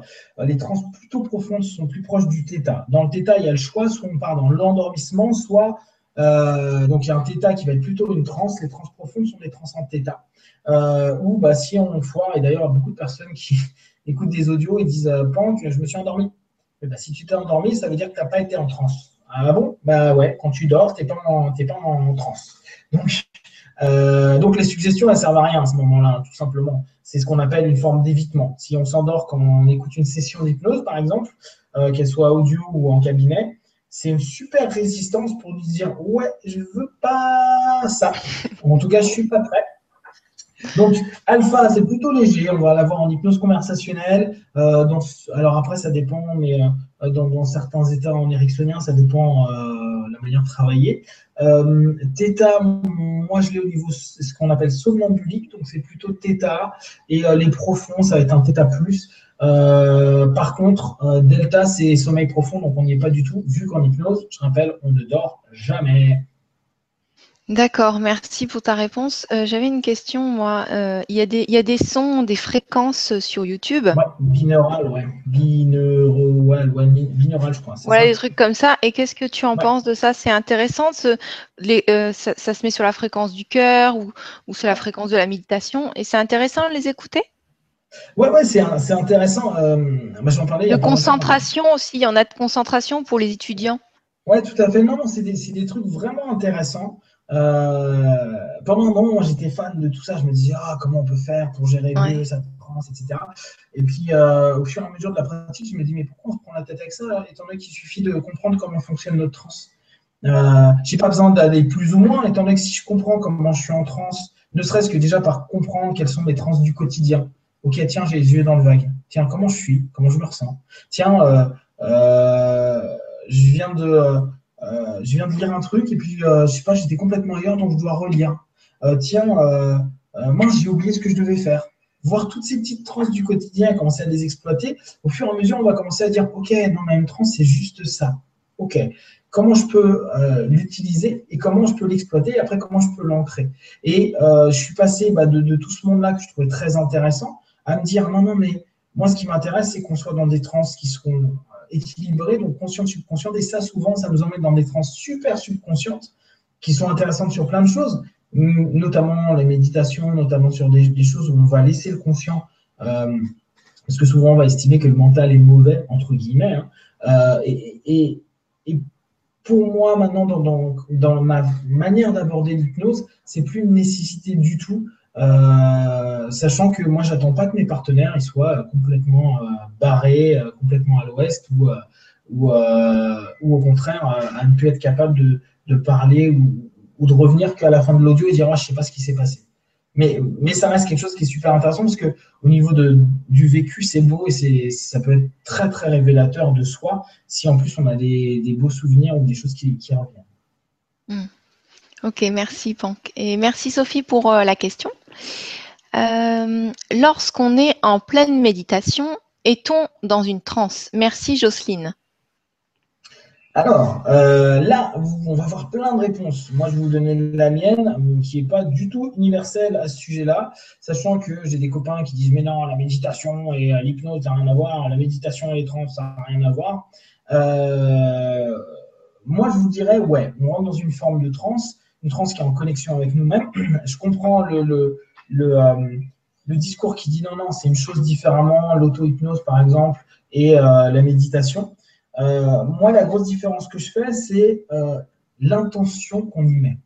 Quand on met une intention, donc là, sommairement, la suggestion qu'on va mettre, qu'on va dans une forme de méditation, par exemple, si on prend du Nidra Yoga, les méditations Nidra Yoga, yoga c'est de l'hypnose à 200%. Si on prend euh, des, des, trucs que je connais, type de, de, chez Martel, etc., qui dit méditation, de je sais plus quoi, connexion à l'univers, c'est de, mais de l'hypnose à 200%, ne serait-ce que par la sémantique, la manière dont on se connecte, etc. etc. Donc, il y a plein, plein de systèmes où ce qui va changer, c'est l'intentionnalité. C'est en gros la suggestion que vous allez mettre dans votre état de transe. Est-ce que je veux être dans un état d'apaisement, euh, un état de connexion en moi, dans un état de laisser passer mes pensées, dans un état de euh, reconnexion à l'univers, dans un état euh, d'élévation de la Kundalini, dans un état d'éveil de mes chakras, dans un ça va dépendre. Et pour autant, vous allez créer à, ce moment-là bah, vraiment une chose qui va, bah, une réponse à votre suggestion, vu que vous êtes dans votre transe, dans cet équilibre conscient-subconscient. Et à partir de là, bah, ça devient super intéressant. Qu'importe le nom que ça, que ça donne, pour moi, c'est une transe où votre conscient votre subconscient est là. Quand on est euh, sur différents types de méditation, on a conscience de ce qui est en train de se passer. Parfois, on part sur des trans subconscients, ça en, hydra, où je me barrais, mais tellement loin. Je fais, OK, d'accord. J'avais rien capté à la session, mais en fait, j'étais parti dans une transe subconsciente à me taper mon délire et à revenir après. Euh, ce, qui nous arrive souvent quand on fait certains types de méditation. Donc, pour moi, mais alors, c'est absolument pas euh, la réponse euh, juste, hein, c'est vraiment très perso. oui, la, la méditation est une forme de transe. D'accord, merci pour la réponse, Pank, et merci pour la question, Jocelyne. Alors, bonjour vous deux. Est-ce que tu aurais des conseils, des exercices pour débutants pour se mettre en auto-hypnose? Mode de l'intérieur. Ah, bisous, mode de l'intérieur. Je t'embrasse. Yes, il y a plein de trucs. Alors, bon, déjà, euh, si vous voulez trouver, j'ai fait euh, plein de vidéos sur l'auto-hypnose. Donc, euh, vous pouvez déjà trouver des trucs très basiques. Le tout premier que j'adore enseigner à tout le monde et qui est très, très, très, très simple, part d'un principe de Hellman. Alors Hellman, c'est un peu le courant que je suis, et il part d'un concept qui est tout pretend, fait comme si. Et c'est absolument génial comme, comme découverte absolument simple et efficace pour tout le monde. Le fait comme si, c'est en gros, enfin c'est même pas en gros, hein, il dit voilà, fais comme si tu avais 5 ans, voilà, et fais comme si tu ne pouvais plus ouvrir tes yeux. Voilà, quand on a 5 ans et qu'on fait comme si on avait les yeux collés, ça donne ça. D'accord? Tout le monde est capable de le faire. Et bien ça, vous êtes en France. C'est génial. Donc, ça vous permet, après, il faut du deep learning, il faut de l'approfondissement. Mais c'est absolument génial parce que tout être humain qui est d'accord pour faire comme si va pouvoir faire ça. Et ça, ça permet de contourner le facteur critique. Vous vous souvenez au départ? L'hypnose est euh, un lien entre le conscient et le subconscient en contournant le facteur critique. Eh bien, le facteur critique, là, qui devrait dire, bah non, espèce de crétin, tu peux ouvrir tes yeux, bah non, il ne le dit pas. Donc, tu sais que tu peux ouvrir tes yeux, mais tu ne le fais pas. Donc, tu es dans un état de contournement du facteur critique. À ce moment-là, on n'est pas dans une transe hyper profonde, mais on rentre quand même dans un état où on fait comme si. Et on fait comme si, comme outil de base, c'est juste majestueux. On peut apprendre ça à n'importe qui en 10 secondes. C'est fais comme si tu as, 5 ans, voilà. Imagine que tes yeux sont, fermés et collés. Maintenant, essaye de les ouvrir. Donc là, j'essaye. On voit bien que j'y arrive pas. Ok, respire. Et maintenant, à chaque fois que tu vas claquer entre les doigts, en l'occurrence moi, hein, euh, je vais ouvrir les yeux Inspirez, inspirez, fermez les yeux. et doubler mon état de relaxation. C'est la suggestion que je me donne à l'intérieur de moi. Et je fais ça trois fois. Bon, là, je ne sais pas si on peut voir mes yeux, mais il commence à partir un peu en freestyle. Voilà. On fait juste ça. Là, c'est ce qu'on appelle un deepener. Alors, je reviens. Hop. Euh, ça, c'est un approfondissement. Ça paraît tout bête, mais juste ça, c'est induction, qui est faire comme si, approfondissement, qui s'appelle un fractionnement dans l'hypnose. Et petit à petit, vous descendez. Alors après, bon, il y en a qui sont un peu plus kinesthésiques. Moi, je vous conseille après, vous faites ça et après, vous faites, vous décomptez de 10 à 1, mais vraiment tout doucement, avec la notion de doubler l'état de relaxation entre chaque chiffre. 10, 9, 8, et ainsi de suite. Et, vous allez vous rendre compte que votre état il va descendre. Et ça donne déjà comme, première mise en transe quelque chose d'extrêmement simple. Alors, vous ne serez pas endormi, vous serez très conscient, en auto-hypnose, si vous n'êtes pas conscient, c'est qu'il y a un problème. vous ne pourrez pas travailler tout seul si vous-même, vous ne pouvez pas vous autogérer. Il faut déjà être conscient. Euh, mais ça reste euh, le tout premier outil, en tout cas pour moi, le plus simple. Et après, au niveau des exercices, il y en a plein, mais ça va dépendre. le premier exercice, je suis en train de cogiter. Le, premier exercice, moi, je dis à tout le monde, c'est suggestion. Donc, on revient au principe de mantra. Hein. Suggestion directe, simple. Quelle est ta problématique? Je veux avoir confiance en moi. Ok, tu te mets dans ta transe, tu fais ça 10 minutes par jour. Euh, on va reprendre Sylva, tu fais ça un quart d'heure par jour. Et tu te répètes simplement intérieurement, toujours, alors si, on prend à la, à la toujours tout point du jeune mieux en ou tout simplement, chaque jour, je me donne un peu plus de confiance en moi. Chaque jour, je me donne un peu plus de confiance en moi. Et qu'est-ce que je fais? Je me le répète. Je l'imagine. L'imaginer, ça ne veut pas dire le voir, hein, c'est imaginer. Imaginez-vous avec plus de confiance. Qu'est-ce que ça donne? Euh, vous le ressentez, vous pouvez redresser votre corps. J'ai plus en plus confiance en moi. Pourquoi? Parce que le corps a de l'impact, a de l'importance dans toute la, dimension que vous allez mettre dans l'intentionnalité. Et vous le répétez pendant 10 minutes, un quart d'heure. Vous pouvez vous faire deux, trois suggestions parce que vous répétez à 10 minutes une seule suggestion, c'est un peu galère. Euh, dans le même truc, à, être tout le temps dans du progressif, du positif par rapport à l'objectif que vous voulez. Ne serait-ce que ça, il y a déjà des changements extraordinaires qui peuvent se passer. D'accord, merci Pank. Euh, peut-être que ça a été rapide pour les personnes. Euh, même Maud, je t'invite aussi euh, à taper dans le moteur de recherche Google Pank YouTube hypnose et vous allez avoir plein plein de trucs gratuits pour bah, pour pour tester et donner des exercices, en live quoi, pour vous accompagner. Oui, il y en a un paquet, hein, beaucoup. Il doit y avoir une trentaine sur l'auto-hypnose. Euh, Même tout à l'heure, hein, juste avant de commencer, il était en, train de faire une vidéo. Enfin, je crois que je t'ai vu en train de faire une vidéo. Tu t'arrêtes pas. Oui, j'étais en train de faire une vidéo. ouais. Alors, euh, est-ce que désolé, pardon, merci, je t'aime participe au mantra Catherine. Oponopono, ouais, c'est un joli mantra. Euh, c'est un joli mantra. C'est un joli mantra, mais il faut avoir une conscience du mantra. C'est-à-dire que la plupart du temps, euh, ce qui est dommage, c'est qu'on le répète. Alors bon, c'est vrai que Joe Vital, quand il le raconte, il dit voilà, il faut le répéter à tire larigot jusqu'à ce que ça devienne une espèce de, routine, euh, limite qu'on l'oublie. Bon. Maintenant, on s'aperçoit de l'impact de, justement de ce, mantra quand on se connecte vraiment à ça. C'est-à-dire que euh, moi, j'avais beaucoup, beaucoup utilisé. Puis au bout d'un moment, je me dis, attends, là, j'ai l'impression d'être une machine. Puis je suis désolé de rien du tout. Je, me pardonne rien du tout. Et je me remercie de rien du tout. Et je m'aime pas du tout. Donc, ça sert à rien. Donc, il y a, y a, vraiment, moi, je trouve vraiment l'Ho'oponopono un très beau système. Alors, pour se mettre en transe, c'est génial parce que déjà, se poser la question, attends, je suis désolé. Est-ce que je suis vraiment désolé de l'image, de la pensée, de ce qui vient de se passer là? Parce qu'on bosse sur un thème, on va reprendre la confiance. Je suis désolé, mais vraiment, chercher ce truc à l'intérieur de toi qui est désolé. Et le fait de chercher à l'intérieur de soi, hein, je précise bien à l'intérieur de soi, c'est ce qu'on appelle un focus interne. Et un focus interne, c'est une notion inductive en hypnose. Ça revient au tout prix thème de tout à l'heure. Donc, plus on se focalise sur soi, à l'intérieur de soi, plus on rentre dans une transe. Donc, chercher à l'intérieur de soi ce qui est être désolé mais désolé, par exemple, du fait de ne pas avoir ou de ne pas pouvoir aujourd'hui avoir confiance en soi.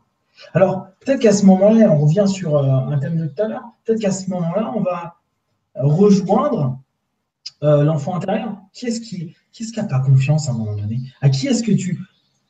À, qui est-ce vraiment tu, tu dis que tu es désolé. À quelle partie de toi À quelle facette de toi. Et à mesure que tu vas le faire et que tu vas rechercher en toi cette facette de toi qui est vraiment désolée par rapport à une autre facette de toi ou, cette notion d'expression qui dit euh, non mais vraiment j'ai envie d'avoir confiance en moi et je suis désolé de ne pas avoir été capable d'avoir confiance jusqu'à aujourd'hui, de ne pas avoir été capable d'avoir confiance en moi, en, cette partie de moi, en ses possibilités, en mes capacités, en ma lumière, et aller le chercher, vous allez vous rendre compte que ne serait-ce que quand vous allez à cette connexion et de vous dire non je suis vraiment désolé, vous allez sentir cette émotion. Et après, moi, pour moi, le pardon, il ne se fait pas immédiatement. Il faut, dire, est-ce que je suis prêt à me pardonner? Parce que, pardon comme ça, genre, ouais, allez, désolé, pardon. Là, je viens de pousser quelqu'un dans la rue, désolé, pardon. Non, non, non, là, on est en train de parler avec nous.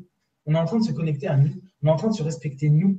Donc, à ce moment-là, c'est de se dire, est-ce qu'aujourd'hui, avec cette notion que j'ai, d'être vraiment désolé de ne pas avoir été capable de ci ou de ça, je suis prêt à me pardonner. Mais ne serait-ce que ça, ta transe, ça va déjà être super lent parce que tu vas être en connexion à plein de choses. Est-ce que je suis prêt aujourd'hui à me pardonner? Et une fois que tu as vraiment cette réponse sincère, et peut-être qu'à un moment, il y aura du non. Non, je ne suis pas capable. Et très souvent, moi, je me vois en, session, bah, il y a des moments quand tu, euh, vas dire, euh, là, je, reprends une petite que j'ai eue hier, euh, bon, tu vas voir ta, petite louve qui est, qui est tombée il y a des années et qui vit ça. Est-ce que est-ce qu'elle te pardonne? La petite, euh, donc son enfant intérieur lui dit non, je te pardonne pas. ça fait mal. Hein et je lui dis ok, et qu'est-ce qui fait qu'elle ne te pardonne pas? Parce que je l'ai laissé trop longtemps. Ok. Donc dans ce cas-là, ok, j'accepte. Je te remercie. Et je te remercie sincèrement de l'info que tu viens de me donner. Je te remercie de cette capacité que tu as d'aujourd'hui me faire prendre conscience que j'ai été loin de toi que j'ai pas pris ce temps-là. Je te remercie de m'enseigner. Je te remercie de m'apprendre. Je te remercie de me donner, de me faire évoluer, de grandir. Mais vraiment avec cette vraie sensation de gratitude, cette notion qui vous vient du cœur, pas le truc du merci, youhou, wow, yeah. Comme on dit merci, une bière, ouais, merci. Euh, non, non, vraiment ce truc de je vais chercher ça à l'intérieur de moi. J'ai de la gratitude pour tout ce qui peut m'arriver et tout ce qu'on peut me dire, que tout ce que je peux me dire, tout ce que mon subconscient peut me dire à un moment donné, et me dire merci de me donner ça, de me donner cette possibilité, de me donner cette perche, de me donner ce moment et de dire ouais, ouais, ouais, si, si, c'est possible, je, suis prêt à accepter ça. Et, et après, le je t'aime, là encore, c'est est-ce que je m'aime Ou est-ce que je suis prêt à m'aimer? Est-ce que je m'autorise à m'aimer? Parce que le je t'aime comme ça, c'est comme dire à quelqu'un euh, Salut, je t'aime. Non, je t'aime. C'est pas la même chose. C'est pas un je t'aime anodin, c'est le, je t'aime du cœur. C'est ce je t'aime qui va dire à un moment Je suis avec toi.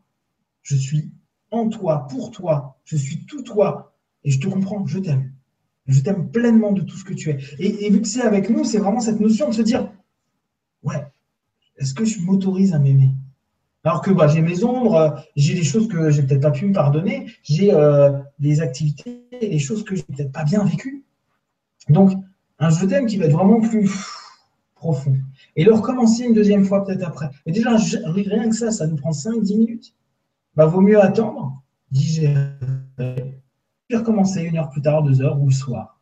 Et se donner le droit, dans ce super mantra, de reprendre vraiment possession de, ce que, de chaque mot. Euh, en hypnose, on, chipote parfois un peu sur les mots, parce qu'on estime que ça peut avoir vraiment un impact sur, euh, le subconscient. Et, je trouve que ces mots-là, ils sont vraiment extraordinaires, euh, mais qu'il faut les peser et pas simplement les répéter. maintenant, je suis OK, hein, Joey Vital, il, dit, il dit, ouais, vous le répétez, vous répétez, vous répétez. J'avais vu d'autres trucs où c'était un peu le même truc. Là, moi, je vous conseille, là, on est dans cette notion plutôt de trans, de vraiment le vivre et vous rendre compte que ouais, il y a quelque chose qui bouge en vous. Et, et, c'est ça la beauté de ce système, c'est que ça, ça bouge dans le monde. Ça bouge, alors vous n'êtes pas en train de changer le monde, hein, mais ça bouge cette facette d'accueil potentiel de votre amour, du pardon, d'être désolé, de la gratitude. Et vous commencez à vous le donner à vous, donc vous, vous offrez cette possibilité aux autres de se le donner. Et ça, c'est super. Pourquoi je pense que c'est un super mantra? Conclusion.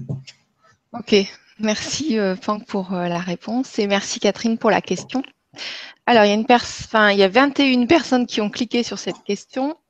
Des exemples d'exercices pour pratiquer l'auto-hypnose au quotidien. Merci Florent. Est-ce que tu as envie d'en donner d'autres ou on renvoie? Alors peut-être que la question a été posée avant qu'on dise euh, d'aller voir sur YouTube. Ouais, euh, vaut mieux parce que là, comme je disais, vaut mieux d'abord commencer à travailler. Avant même de travailler sur, euh, sur les pratiques de, l'auto-hypnose, pensez à une chose créer des objectifs. Mm, mm. S'il y a un truc qu'il faut, se faire de l'auto-hypnose et dire ouais, bon, ok, je vais mieux, je vais bien, j'ai de l'argent, je suis content, je suis heureux, youpi, c'est pas un objectif. Être heureux, c'est pas un objectif. C'est joli, mais c'est pas précis. Donc, dans un premier temps, en auto-hypnose, alors c'est ça ce qui différencie parfois la, la méditation, c'est qu'on a vraiment ce principe de trouver la précision dans notre objectif. On doit être clair avec nous. Qu'est-ce que je veux vraiment? Comment vous pouvez attirer des choses si vous dites euh, bah, je, veux simplement euh, être heureux. Ok, euh, bah, moi, tu, me, tu me fais un bisou, je suis heureux. Bon, bah voilà, ça y est, tu es heureux. Ah oui, non, mais c'est pas ça que je voulais. Ah bah, excuse-moi, c'est ce que tu as demandé. Tu demandes d'être heureux. Un truc qui te rend heureux. Bon, bah, tu as un truc qui te rend heureux. Donc, faut être précis, savoir ce que l'on veut, comment on veut. Euh, ça demande un certain temps, ça demande une écriture, ça demande une réflexion. Et vous allez vous rendre compte, et, ça revient à la, question de tout à l'heure, qui est-ce que euh, l'auto-hypnose nous permet de savoir ce que l'on veut, ou ce qu'on ait fait? Bah, Si on commence à se poser simplement les objectifs, en étant précis, et une fois qu'on a été précis, se dire, OK, maintenant je suis réaliste, réaliste. J'ai pas d'argent, je vais être multimillionnaire. Doucement, gamin. Précis, ok, je veux gagner 200 euh, 000 euros. C'est précis. Sous, vaut mieux plus précis, sous un an. Ok. Au travers d'un travail que je vais trouver. Ok. Réaliste. Ok. Est-ce que tu as un boulot? Non. Est-ce que tu cherches du boulot? Non. Ah, donc tu veux en fait que euh, d'un coup comme ça, ça arrive. Ouais. Ok. Est-ce que tu penses que c'est réaliste? Et, se poser réellement la question. Après, on va me dire, ouais, mais il y a des croyances limitantes. Moi, je n'ai pas de croyances limitantes. Ouais, mais vaut mieux être le plus clair avec soi possible pour pouvoir obtenir des choses qui sont justement bonnes pour nous et, appréciables. Après, écologique. Classique, euh, je veux être libre. Bon, tu veux être libre de quoi? Bah, J'aimerais être libre dans mon travail. Ok, bon, admettons, admettons que ce soit précis. Donc, tu veux voyager plusieurs fois par an, voire 5-6 fois par an. D'accord. Est-ce que c'est réaliste? Oui, je suis dans une entreprise internationale qui me permet de voyager. Ok. Est-ce que c'est écologique? Ah bah ouais, c'est écologique. Ah ouais, t'es sûr, t'as une femme, des enfants? Ouais. Ah, est-ce que c'est écologique vis-à-vis d'eux? Est-ce que euh, le fait de moins voir tes enfants, moins voir ta femme, c'est bon pour toi et pour eux? Ah, j'y avais pas pensé. Bah oui. Il est important de savoir l'écologie, de savoir si le système autour de nous, ça va l'impacter ou pas et comment ça va l'impacter. Si moi je suis heureux de voyager et que je vois plus ma famille, ça va peut-être poser un problème quand je vais arrêter de voyager. Hein. Donc, ces notions-là sont intéressantes et mesurables. Pourquoi? Parce qu'il est important de trouver petit à petit euh, cette, notion de se dire, OK, est-ce que euh, j'avance sur mon objectif? Est-ce que je peux me dire, là, j'y suis arrivé? C'est pour ça que c'est difficile de dire, j'aimerais être heureux ou j'aimerais euh, j'aimerais la joie, j'aimerais la paix, j'aimerais l'harmonie, la paix intérieure. Donc, comment tu pourras mesurer la paix intérieure? Moi, tu peux, me, tu peux me, faire un massage pendant une heure, la paix intérieure, je l'ai, hein, une heure tranquille. C'est pas dit qu'après, euh, je l'ai encore. Mais c'est là où ça devient intéressant. C'est là où on va pouvoir commencer à se rendre compte de ce que l'on a envie. Donc, avant même les, travaux d'auto-hypnose, qui sont très simples hein, au départ pour des débutants, il faut faire de l'autosuggestion. Autosuggestion au quotidien.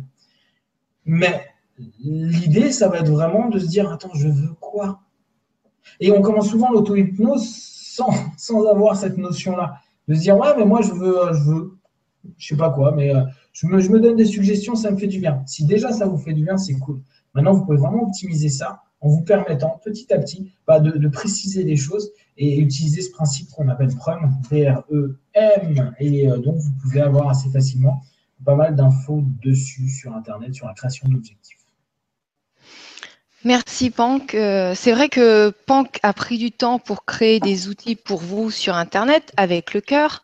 Donc, euh, vous pouvez aller voir et en même temps, ça c'est pour répondre à la question de, des exercices, et en même temps, à vous de jouer, créez vos objectifs, marquez-le sur un papier pour être précis et vous diriger sur les bonnes vidéos.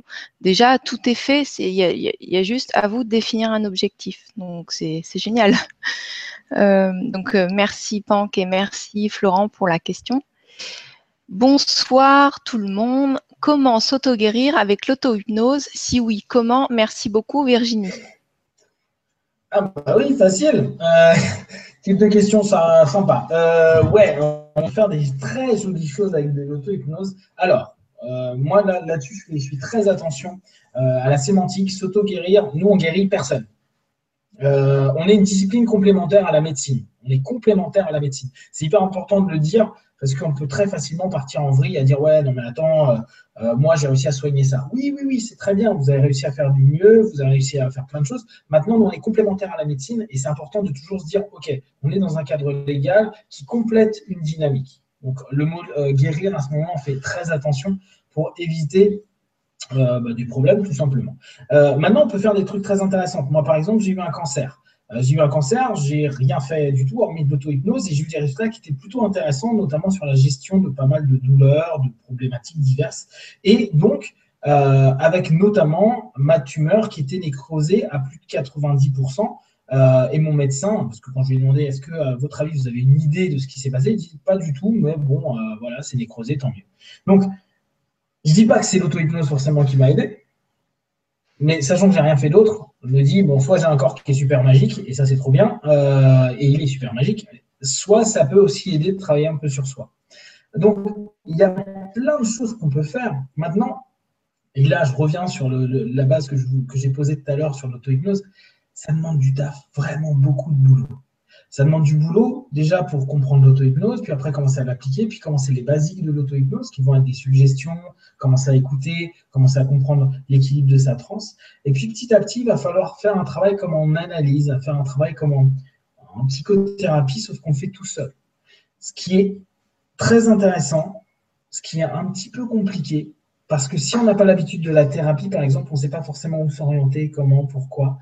Et euh, dans ce cas-là, pour les trucs assez graves, hein, euh, je conseille très sincèrement de, plutôt aller voir des spécialistes, donc déjà toujours se faire suivre par le staff médical, euh, et puis euh, de se faire suivre peut-être par en hétéro-hypnose. En auto-hypnose, vous pouvez, hein. vous pouvez faire des super trucs, par contre, ça dépend de votre, bah, le temps que vous avez, l'investissement que vous avez donné, et au départ, moi je vous donne mon expérience perso parce que je pense que c'est ce qui est le plus marquant, moi j'ai pris super cher mais super, super cher. Hein. Euh, je suis allé remonter à des trucs euh, pas cool de mon enfance, euh, sur des traumas. Il y a des moments pendant des, Alors bon, là, c'est le côté pas cool de l'auto-hypnose, mais vous inquiétez pas, c'est pas ça tout le temps. Hein. Je vous parle en version un peu hardcore. ça m'arrivait de vomir, de cracher du sang, de, pendant mes sessions. Hein. Donc, c'est pas du tout en mode très sympa, parce que j'allais toucher derrière des choses qui étaient hyper structurante initialement pour moi, qui était hyper complexe à gérer. Et euh, ouais, j'ai pris super cher. Hein. Je suis allé chercher à enlever des croyances, comprendre d'où elles venaient, pourquoi. Euh, puis euh, on a une résistance, donc on fait tout un boulot pendant une semaine, puis la semaine qui suit, oh non, elle est encore là, et puis on se rend compte qu'on n'a pas évolué d'un iota, donc ah, il faut recommencer, il faut détricoter, etc. alors avec des séances que moi je faisais au travers de euh, d'une transe où j'étais à mi-éveillé, où j'écrivais en automatique, où je posais des questions et des réponses, euh, des trans où je me filmais pour voir et réanalyser mes séances. Il y a plein, plein, plein, plein de choses qui sont possibles et utiles dans le, truc. Par contre, ça demande, bah, ça demande du temps. En même temps qu'on n'est pas très, très bien, euh, autant investir notre temps vers quelque chose qui nous convient. Mais voilà. donc, on peut faire des, des belles choses. Il faut commencer petit à petit. Se dire, voilà, moi, je conseille plutôt l'accompagnement que l'auto-hypnose, sachant que euh, je me suis rendu compte que euh, des choses que j'ai trouvées tout seul comme un grand en mode youpi, si j'ai passé six mois à gérer un truc, en trois séances chez, euh, chez un psy ou, chez quelqu'un qui peut, qui peut m'aider, j'aurais certainement gagné des mois et des mois. Mais derrière, moi j'ai mon j'aime bien cette quête de me dire voilà, je, prends mon temps pour le chemin. Bon, après, ça marche, ça marche, ça marche pas, bah, tant pis. Mais euh, après, c'est un, chemin. Mais très sincèrement, pour des maladies et autres, staff médical et puis staff psycho, si possible, vous faire soutenir et aider. Et puis, si vous avez un bon hypno, en l'occurrence, il peut très facilement vous, vous proposer des exercices d'auto-hypnose après des ancrages par rapport à des choses que vous avez déjà travaillées, donc vous avez conscience de la problématique, conscience des choses à faire, que vous n'aurez peut-être pas à moins que vous ayez déjà un background thérapeutique, hein, mais que vous n'aurez peut-être pas la, prise de conscience à un moment donné de ça si vous le faites tout seul. C'est euh, mon point de vue. Donc oui, c'est possible, mais euh, ça demande du taf. Merci Pan pour euh, de partager ton expérience et ton retour qui est aidant pour tout le monde. et merci Virginie pour la question. Alors, euh, bonsoir à tous, Pank et Gwénoline, ravi d'être là. L'hypnose que vous proposez est-elle différente de l'hypnose érectionnelle et humaniste? Merci pour cette soirée, Annie. Yes. ah oui, attends, excuse-moi. Excuse-moi. Euh, est-ce que tu peux peut-être allumer la lumière euh, chez toi pour, pour être plus lumineux, qu'on te voit quand même Yes, je regarde.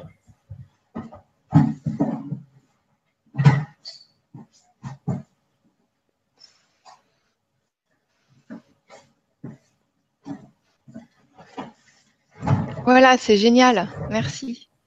Yes. Euh, ouais, alors tout à l'heure, j'en parlais un petit peu. Euh, effectivement, moi, c'est pas de l'hypnose érectionienne ni l'hypnose humaniste. Donc, euh, l'éricksonien développé par le courant des, quoi, par les, élèves d'Erickson et l'humaniste par Olivier Lockhart.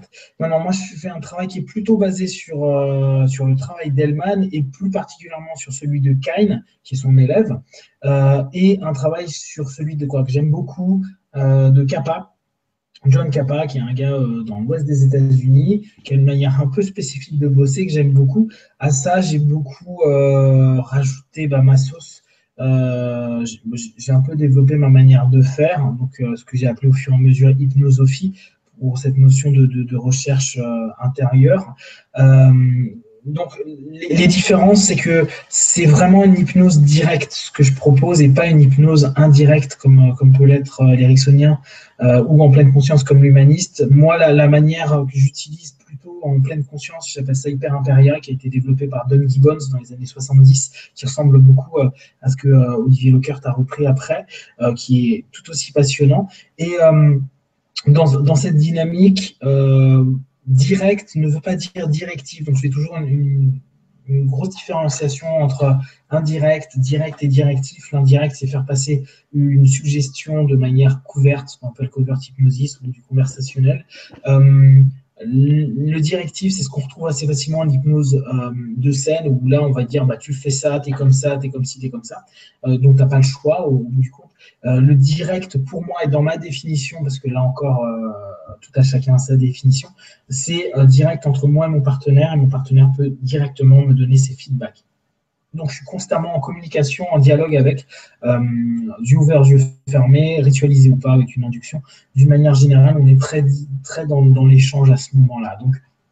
Ça fait un type d'hypnose qui est un peu différent. On n'a pas de voix monocorde, on n'a pas tout le travail de métaphore de la même façon, on n'a pas les mêmes, les mêmes croyances, c'est-à-dire que pour nous, il y a des profondeurs de transe, alors qu'en érection, il n'y en a pas, on n'a pas la même définition. Donc à partir du moment où on n'a pas la même définition, par extension, on ne fait pas la même discipline. Euh, l'exemple que je donne souvent, c'est voilà, on est tous issus du latin, mais euh, même si un Français peut comprendre quelques mots d'espagnol et un Italien également, euh, pour autant le Français n'est pas d'espagnol ni d'italien. Et pour moi, l'hypnose ericksonienne est euh, une hypnose, l'hypnose allemanienne en est une autre, capasienne aussi, humaniste aussi, ce qui ne veut pas dire qu'on n'a pas une base commune et que il est important d'étudier, en tout cas de mon point de vue, l'ensemble des disciplines. Moi, j'ai fait de l'éricksonien pendant pas mal d'années. C'est pas ce qui me parlait le plus. J'étais davantage PNListe. Et, et, au travers de l'hypnose allemanienne, en tout cas, sur cette facette-là, j'ai beaucoup, beaucoup aimé. Ça me correspond. C'est un peu plus. Euh, je ne suis pas l'hypno en train de parler comme ça, profondément. Euh, je suis plutôt un peu speedou, en train de te, réveiller, te bouger, te faire vivre, etc. Donc, c'est autre chose. Euh, c'est ni mieux ni moins bien. C'est ce qui, moi, me correspond, ce qui aujourd'hui correspond aussi à mes partenaires. Bah, sinon, ne pas me voir. Et puis, c'est cool. Et puis, c'est bien qu'il y ait plein de tendances. je pense justement qu'en France, on a un chouille trop tourner vers l'éricksonien et qu'on ne se rend pas compte qu'il y a d'autres systèmes qui sont très intéressants, qui ont été développés un peu partout et que euh, ben, on a un peu oublié cet aspect-là avec l'hypnose nouvelle qui est née de l'éricksonien ou l'hypnose ericksonienne. Et c'est parfois un peu dommage parce que c'est pas parce qu'on ne fait pas comme eux qu'on n'a pas non plus d'excellents résultats. Voilà.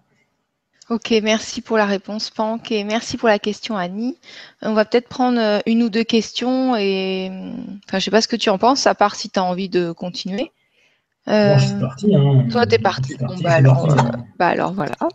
Alors, bonsoir tout le monde. Pank, peux-tu nous dire quel a été ton parcours pour arriver à cette grande connaissance sur l'hypnose, la PNL, etc. Guy. Yes. mon parcours. Euh, j'ai appris, j'ai commencé à toucher à tout ce qui était un petit peu ésotérique plutôt euh, quand j'étais euh, enfant, ado. j'ai commencé à beaucoup travailler sur tout ce qui était énergétique à partir de 13-14 ans. Beaucoup, beaucoup. on parlait de médiumnie tout à l'heure et de tous ces trucs-là, de case, etc. Euh, j'ai beaucoup travaillé ça quand j'étais euh, gamin, entre guillemets. Euh, au fur et à mesure, par mon, cheminement qui, a été beaucoup des arts martiaux, j'ai beaucoup travaillé sur tout ce qui était bah, l'énergie, bah, tout ce qui est méditation. Donc, j'allais, j'allais me faire des, délires bizarres, genre me barrer tout seul dans, la forêt pendant X heures pour méditer. Dès que je pouvais me barrer à la montagne pour tester, comme les vieux, les, vieux maîtres d'arts martiaux, moi je m'y croyais, hein, donc euh, vu que je suis un petit peu un gars qui va à fond, je me suis tapé des délires à plonger dans de l'eau glacée alors que ça n'avait aucun sens et que j'étais tout seul. Euh, donc de, fil en, de, fil en aiguille, donc en voulant méditer, hein, bien sûr, parce que derrière, toujours euh, la volonté d'évolution, en tout cas, ce qui me paraissait être une évolution. et j'ai fait, donc moi je voulais faire psycho, mais j'ai eu, euh, un père très sympa qui m'a dit Ouais, ouais, tu vas faire BTS Action Co. Il fait Ouais, d'accord, pas de problème. Hein. Euh, donc j'ai fait BTS Action Co, ce qui est un peu moins fun. Sauf que euh, la vie étant bien foutue, j'ai pu faire de la PNL par, des, par des consultants qui nous ont des bases de communication et qui après revenaient nous proposer le samedi euh, des, euh, des, sessions de PNL. Il appelait, aussi, il appelait ça PNL. Et donc, moi, de ça, j'ai commencé à dire énormément quand j'ai déjà commencé autour de, 14-15 ans sur tout ce qui est développement perso. Et mais là, ça a commencé à faire un méga tournant, à dire ah, super, euh, génial, j'adore. donc là, j'avais quoi? J'avais autour de 19 ans, 19, autour de 19-20 ans. et à partir de là, dans ces années-là, donc euh, après mon BTS où j'ai continué mes études, euh, je commençais à recevoir des gens en cabinet, donc j'avais une vingtaine d'années, euh, en cabinet, chez moi en gros, hein, pour des douleurs, des maux, plutôt pour du magnétisme. Et à ça, j'ai rajouté ce que je croyais avoir inventé. Parce que ce qui est génial, c'est toute la, prétention qu'on peut avoir à longueur de temps. Me dire, ouais, j'ai trouvé des super techniques. Alors, je faisais des espèces de switch pattern de PNL. Euh, parce que ça, je l'avais pas vu, mais j'avais dû le lire dans des bouquins et je me disais c'était trop bien. Donc, je faisais une espèce de magnétisme PNL euh, à mes patients, à mes partenaires qui venaient. Et de fil en aiguille, bah, euh, j'ai passé donc, tous les, qui a passé en PNL, tout en continuant à, étudier tout ce qui était en énergétique à côté parce que ça me, passionnait. puis à un moment avec la PNL, je me suis dit, ouais, mais l'origine de la PNL, c'est quoi? C'est l'hypnose. Je suis allé faire l'hypnose ericksonienne dans une première école. ça m'a pas plu. J'ai trouvé ça une hypnose de vieux, mais ça, c'est parce que j'ai fait beaucoup de PNL. Euh, après, je suis allé dans une deuxième école, ça m'a toujours pas plu. Euh, donc, bon, bah, c'est pas grave, mais vu que je suis un peu têtu, j'en ai fait une troisième qui m'a pas plu non plus. Donc euh, là, je pouvais dire que. Je testais, hein, je faisais quand même beaucoup d'érectionnien à ce moment-là. et beaucoup de PNL. Et de ça, bah, j'ai découvert d'autres tendances, notamment avec l'IPASCO. Euh, où j'ai étudié avec elle. Puis après, j'ai étudié euh, euh, les cours de Keim. puis, moi, je, suis un passionné, donc en fait, je passe ma vie à faire que ça tout le temps. Donc, je vais me former, j'étudie, j'étudie, j'étudie, je m'entraîne et je reçois des partenaires. Donc, après, de fil en aiguille, bah, je, je, fais que étudier et tester. plus que les bouquins, ce qui m'intéresse, c'est tester tout ce qui est, tout ce qui est dit, exprimé dans les livres, c'est très bien. Euh, mais j'ai qu'une croyance très modérée en tout ça. Euh, j'estime, alors parfois je perds du temps, hein, mais euh, je considère qu'il n'y a rien de vrai, que tout est une forme d'illusion et qu'il n'y a que de par mon prisme que je pourrais me rendre compte ce qui me correspond ou pas. Donc, j'axe vraiment ma, philosophie de thérapie et ma manière de travailler sur, le, sur du concret, sur ce que je fais en cabinet, sur ce que je fais sur moi, sur, sur tout ce cheminement-là plus que sur les ouvrages ou les formations où en général je prends un système, je vais tenter de le, le, mettre dans tous les sens et, voir ce que ça, ce que ça donne. Donc euh, voilà grosso modo ce que ça, ce que ça donne comme parcours. Merci beaucoup Pang pour ton parcours et merci Guy pour la question. Euh, bonsoir tout le monde, nous avons vraiment de la chance. Tous les sujets proposés m'intéressent, notamment l'hypnose. Merci Monsieur Pang et bienvenue à vous. Euh, ravi de te voir ce soir, Gwenoline, même moi aussi, je suis ravie de tous vous revoir. Euh, allons-nous avoir une petite séance d'hypnose? Alors peut-être lors des, des, ateliers. Ouais, plutôt parce que là, ce soir, vaut mieux. ce soir, ça va être. Voilà, voilà, vaut mieux répondre. Donc voilà, Jocelyne, merci pour ta question. Euh, alors, une autre question. Bonsoir à tous. Pouvez-vous nous parler de gastrique virtuel? Y a-t-il des résultats concrets? Merci pour ce beau partage et vos vidéos sur YouTube. Milena.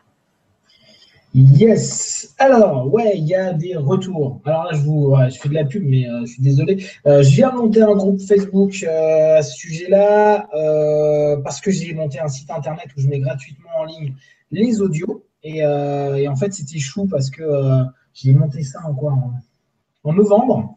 Et je m'étais dit, bon, bah, faut savoir que la gastrique qui coûte 150, euh, 200 euros euh, la session pour la faire. Et je me suis dit, bah ouais, mais tout le monde n'a pas cette possibilité-là. Et, et, puis, au pire, les gens qui ont besoin d'aller voir un praticien, ils iront le voir. Et j'offre, j'offre cette idée et de, mettre gratuitement en ligne comme avec la cigarette, donc euh, toujours avec le même principe, écouter 21 jours, etc. Et euh, sur le, petit site que j'avais créé, il y a eu euh, une petite communauté qui s'est mise en place, tout chou, en mode Ah, bah ça y est, j'ai commencé, j'ai perdu 5 kilos, ah, j'ai commencé, ça fait 11 kilos que je perds, ah, bah moi je vais commencer, qu'est-ce que vous en pensez, etc. Et ça a donné une espèce d'énergie très chouette que j'aime beaucoup.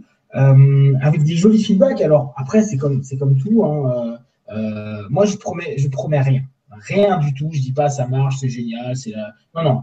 Il y a des beaux résultats, il y en a qui en ont des moins, moins bons. Alors après, ce qui est intéressant, c'est savoir pourquoi.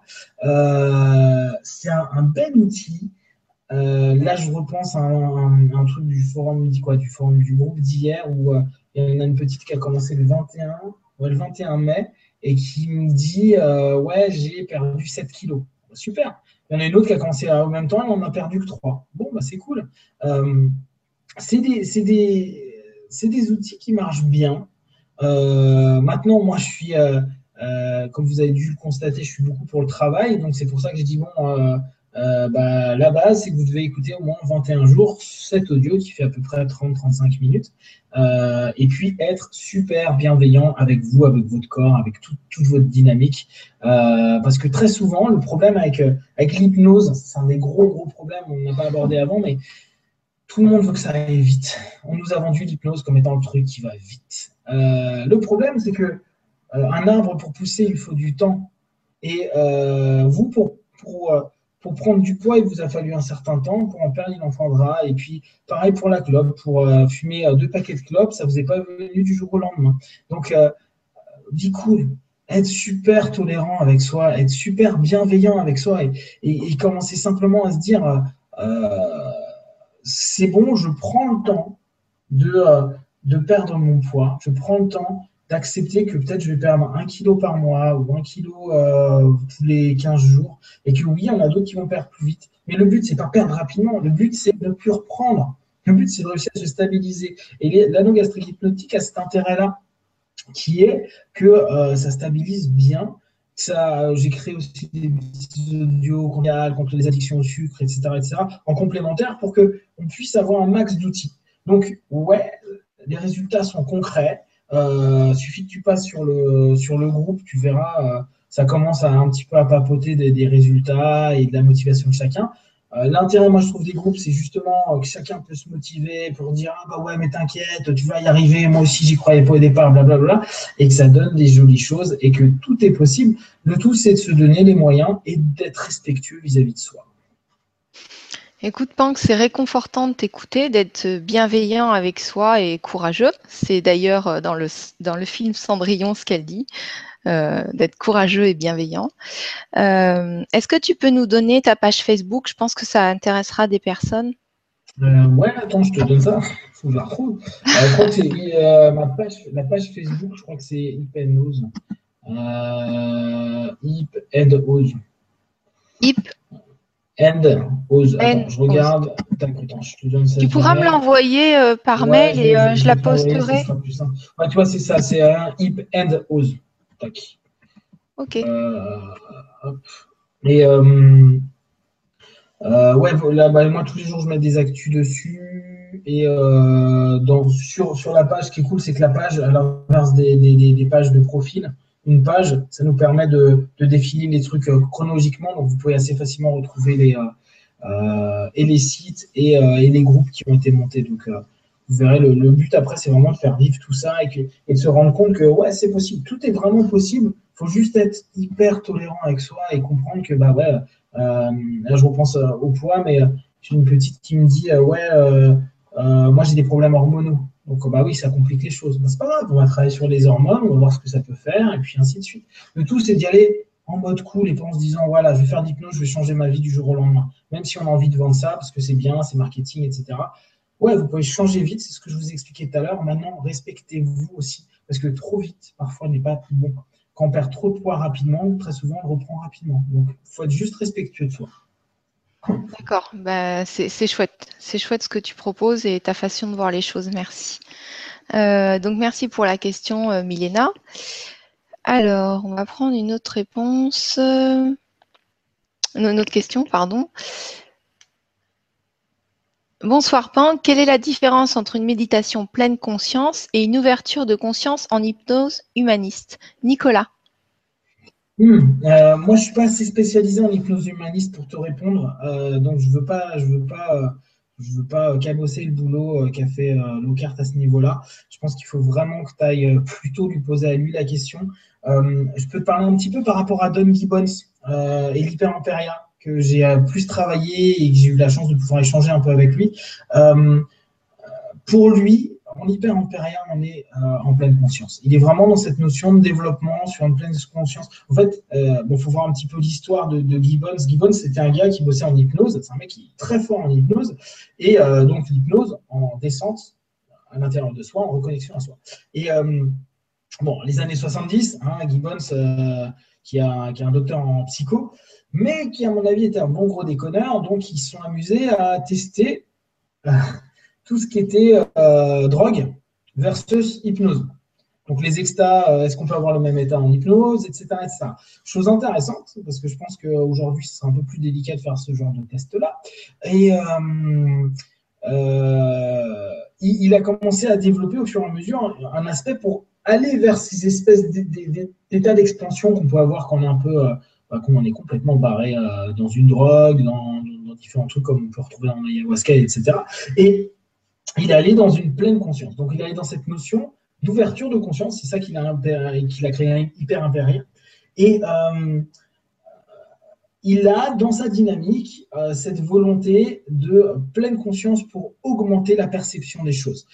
il a beaucoup axé ça sur le sexe après les 13 années 70 comment euh, développer plus de plaisir au niveau de la, prise de conscience dans euh, du mindfulness, sauf qu'à l'époque, mindfulness n'était pas développé comme aujourd'hui. Donc, euh, ce qu'il propose dans ces tranches d'hyper-ouverture et autres, d'hyper-conscience, c'est très proche, hormis qu'il y, a, une espèce d'induction hyper impéria. mais hormis ça, ça ressemble beaucoup au mindfulness sur beaucoup d'aspects, surtout sur cette prise de conscience. Et d'ouverture à une pleine conscience de tout ce qui se passe dans ici maintenant. Ok, alors euh, merci euh, Nicolas pour euh, la question, merci Pank pour la réponse. bonsoir et merci Stéphane et Pank. je vais me déguiser en Stéphane, un de ces quatre, je vais vous mettre une perruque. Vous ne comprenez pas que, ça, je m'appelle Gwénoline? je plaisante, euh, Mamzen. Euh, donc bonsoir et merci euh, pour cette vibra très intéressante. Quelle est la différence entre l'hypnose et l'état de méditation où l'on rentre en contact avec son soi intérieur et ses cellules? Merci pour votre réponse, Mamzen. Pour moi, je vois pas de différence. Il y a, euh, tous les, travaux, par exemple, euh, si on parle dans les, niveaux en ultra. Donc l'ultra, euh, c'est un niveau de transe qui est sous le somnambulique, où on appelle ça le coma hypnotique. C'est pour ça qu'il y a des personnes qui ont l'impression que parfois on peut ne pas ressortir d'une transe. Si, si, on sort toujours, hein, mais ça peut prendre un peu de temps. et en ultra depth, qui est un type, un type d'hypnose qui a été développé par James Ramey, il y a tout ce boulot là entre le contact à son soin intérieur, mais surtout au niveau de ses cellules, notamment pour un nettoyage cellulaire. Il travaille beaucoup avec les gens qui sont gravement malades. Euh, et euh, c'est vrai que l'Ultra Depth est assez génial à ce niveau-là. Donc, euh, je t'avoue que j'ai jamais fait de méditation en contact pour les cellules parce que moi je l'ai simplement fait au travers d'une auto-hypnose ou d'une hétéro-hypnose euh, en menant dans des trans ultra, donc dans des trans profondes, vraiment profondes de, de, l'hypnose euh, qui emmènent sur, sur, des, sur des feedbacks. la comparaison, je ne peux pas te la faire, mais en tout cas, on a exactement le même type de principe avec des feedbacks et des retours qui sont vraiment, vraiment, vraiment intéressants euh, et assez surprenants sur, sur beaucoup de choses. Ok, merci pour la réponse, Pank, et merci, Madame pour euh, la question. Euh, il y avait un truc euh, tout à l'heure que j'ai vu passer. Excusez-moi pour le temps. Vous dites que l'on est. vous dites que l'on est. Est-ce que l'on a pensé ou dit dans le passé Et est-ce que le retour est plus rapide maintenant vu que le temps s'accélère? Merci à vous deux, Annie. Je ne pense pas. Je pense que même si le temps s'accélère, on a toujours euh, des, résistances par rapport à l'intérieur de nous. On a toujours un ensemble de. Quoi, tout va jouer sur le dialogue intérieur. Et le dialogue intérieur, même si on peut avoir une distorsion de temps par rapport à, l'accélération du temps, euh, on reste quand même nous-mêmes connectés à nous et on a cette, problématique de. Euh, bah, purement matériel. Là, là, on va être un peu plus spirituel, mais euh, une onde à une certaine vitesse et on va pouvoir la faire évoluer de par l'intention, de par énormément de choses. Par contre, euh, on reste quand même nous incarnés et euh, il y a certaines choses qu'on ne peut pas accélérer, notamment les feedbacks de notre propre conscience de nous-mêmes, pour nous-mêmes, et de ce dialogue-là. Et pour moi, il y a toujours un, un laps de temps qui reste relativement long en bien également. Il faut bien se rendre compte que parfois, à force de penser des trucs pourris, heureusement que l'univers ne nous donne pas tout de suite un feedback de ce qu'on vient de penser, parce que sinon, on serait quand même vachement plus mal que ce qu'on pense. On a quand même un temps où on va dire non, mais non, ça c'est une, pensée pourrie. Donc, on a le temps de l'effacer, de la travailler, de la retravailler et, de se reprendre avec ça. Donc, le temps est un ami. En tout cas, euh, même si le temps n'existe pas, euh, nous, de ce qu'on peut capter du temps, ça reste relativement euh, positif et bon pour nous. Ok, merci Annie pour euh, la question et merci Pank pour la réponse. Bonsoir à tous. Pank, d'où provient cette énergie, cette générosité qui te caractérise? Tes vidéos apportent beaucoup à la communauté. Il est très rare, trop rare de trouver cet élan d'aller vers les autres. D'où provient cet altruisme? Jean-Christophe. Merci Jean-Christophe pour cette question, elle est géniale. Euh, bah, tout simplement, moi, je suis, je suis, euh, je suis très basique comme gars. Euh, je, bah, je t'en parlais tout à l'heure. Je te disais, moi, j'ai été marqué par des films comme Un monde meilleur ou des, des, notions de, des notions d'aide et d'entraide. Alors, il faut bien voir que moi, j'ai eu, et j'ai, je pense encore bien, mais je l'ai bien calmé, le syndrome du sauveur. C'est un peu chiant sauveur parce qu'on a l'impression qu'on veut sauver tout le monde.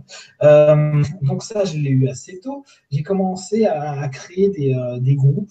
Euh, il y a un groupe que j'avais créé il y a des années qui s'appelait Delta Evolution et le but était bah, que, de faire des petites actions pour que les petites actions puissent amener à d'autres des choses positives. Alors des trucs tout bêtes, type allez, je vous accompagne pour qu'on aille faire une prise de sang, quoi, pour qu'on aille faire un don de sang, pour que justement on apprenne aux gens à ne pas avoir peur d'une aiguille, à t'accompagner avec un groupe. Puis après, j'avais fait euh, pour aller euh, repeindre des trucs, aider des maisons, aider des personnes âgées, aider des trucs. Bon, le problème, c'est que quand on a plein d'idées, euh, c'est pas toujours simple de les mettre en place. Euh, notre société actuelle nous permet quand même cette, cette possibilité grâce à Internet. Donc, en partant de là, moi, j'ai toujours eu l'idée de me dire, voilà, le monde dans lequel je grandis, dans lequel je suis, je ne le trouve pas tout à fait juste. Bon, ça c'est mon problème, hein, c'est ma croyance. justice, injustice, c'est ma problématique. donc, je trouve pas ça juste. Donc, en petit, en petit sauveur, initialement, je me suis dit, bah non, c'est pas juste. Je veux qu'il y, ait de la justesse. donc, petit à petit, je me, suis, je me suis posé des questions à me dire, mais qu'est-ce qu'on pourrait faire dans ce monde pour qu'il grandisse Qui grandisse, c'est un grand mot, mais en tout cas, pour donner un petit peu de lumière ou de plus aux gens. Et à partir de là, j'ai créé un premier groupe, j'avais créé plein de groupes avant, mais euh, un premier qui était un peu euh, conséquent. Et, quand j'ai commencé à travailler sur, euh, sur l'hypnose, le développement perso, il y a très longtemps, j'avais créé un, site où je faisais des partages de toutes mes découvertes, que ce soit en énergétique, que ce soit mes découvertes avec un grand guillemets, hein, énergétique, PNL, tout ce que je trouvais j'avais expérimenté, je faisais ça sur une espèce de blog, de site à l'époque. Euh, bon, ça n'a pas donné des masses de choses, sachant que bah, personne ne connaissait. Euh, et j'ai vraiment eu cette idée de me dire, voilà, euh, dans le monde de l'hypnose, c'est génial l'hypnose, c'est un beau système, c'est un système que tout le monde peut apprendre, c'est facile dans le développement personnel de manière générale. Et c'est dommage que parfois, beaucoup de personnes se bloquent euh, d'un point de vue financier, à se dire euh, je peux pas, euh, j'y arriverai pas. Et dans mon idée, c'est que la connaissance doit être gratuite, la connaissance doit, doit se développer, la connaissance doit se partager. Après, on paye l'expertise, mais, mais dans un premier temps, la connaissance, elle doit, elle doit se, se partager. Pourquoi? Parce que aujourd'hui, si je donne, demain, quelqu'un me donnera. Elle me donnera de par ses retours, de par son expérience, de par toutes ces choses-là. Et j'ai vraiment cette, notion et cette, dimension de me dire, voilà, si je fais un tout petit peu pour euh, mon monde, ma communauté, euh, les gens qui m'entourent, pas grand-chose, mais un petit truc, eux, peut-être qu'à un moment, ça va leur donner un moteur de dire, mais j'ai envie de faire un petit truc. Puis d'autres vont le faire aussi, et ainsi de suite. Et au fur et à mesure, bah, on va pouvoir, non pas changer le monde, parce que ce n'est pas du tout mon objectif, mais faire en sorte que des mini-mondes, des micro-mondes, puisse avoir plus de sourire, plus de bien-être, moins de douleur, plus de plus de d'évolution. Et à partir de là, je pense que euh, c'est vraiment moi ce qui me motive. Il euh, faut voir que euh, faire des vidéos quotidiennes, ça m'amuse. J'ai pas un objectif derrière. Je sais qu'il y en a qui apprécient pas, il y en a qui apprécient, il y en a ça va aider, d'autres ça va pas les aider. c'est aussi mon, mon kiff de me dire voilà, c'est mon petit truc du quotidien pour offrir un petit quelque chose à ce monde et me dire que ça peut peut-être faire des petits et que chacun va pouvoir euh, va se sentir un petit peu mieux, évoluer davantage, etc. Ok, merci beaucoup pour euh, la réponse et merci Jean-Christophe pour cette super question. Euh, alors, il y a Julien Vanouk de la télé du Grand Changement qui voulait réajuster les dates. Juste les dates des rencontres LGCTV, ce serait plutôt au sud de Lourdes, le 25 et 26 juillet, vers Lyon les 1er et 2 août. Si vous connaissez un lieu comme une ferme à la campagne, voilà, la question est posée. N'hésitez pas à nous en faire part. Dans les Vosges en août, peut-être Paris les 20 et 21 septembre. Alors, pour Paris les 20 et 21 septembre, si ça se fait, ce serait vraiment chouette, Pank, que tu sois là avec nous. 21, je ne serai pas là. Je fais des formations. Bah, de toute façon, on en parlera à la fin de la conférence, mais tu proposes des choses dans ce secteur-là.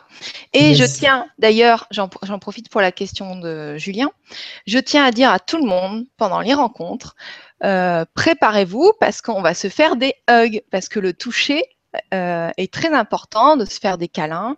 Euh, voilà. Donc, d'ailleurs, samedi prochain, donc à 18h avec moi, il y a une conférence avec Dominique Bourdin sur le toucher du corps et de l'esprit. Voilà, je vous invite à regarder ça, mais préparez-vous tous ceux qui nous rencontrent, on va se faire des hugs, ça va être chouette.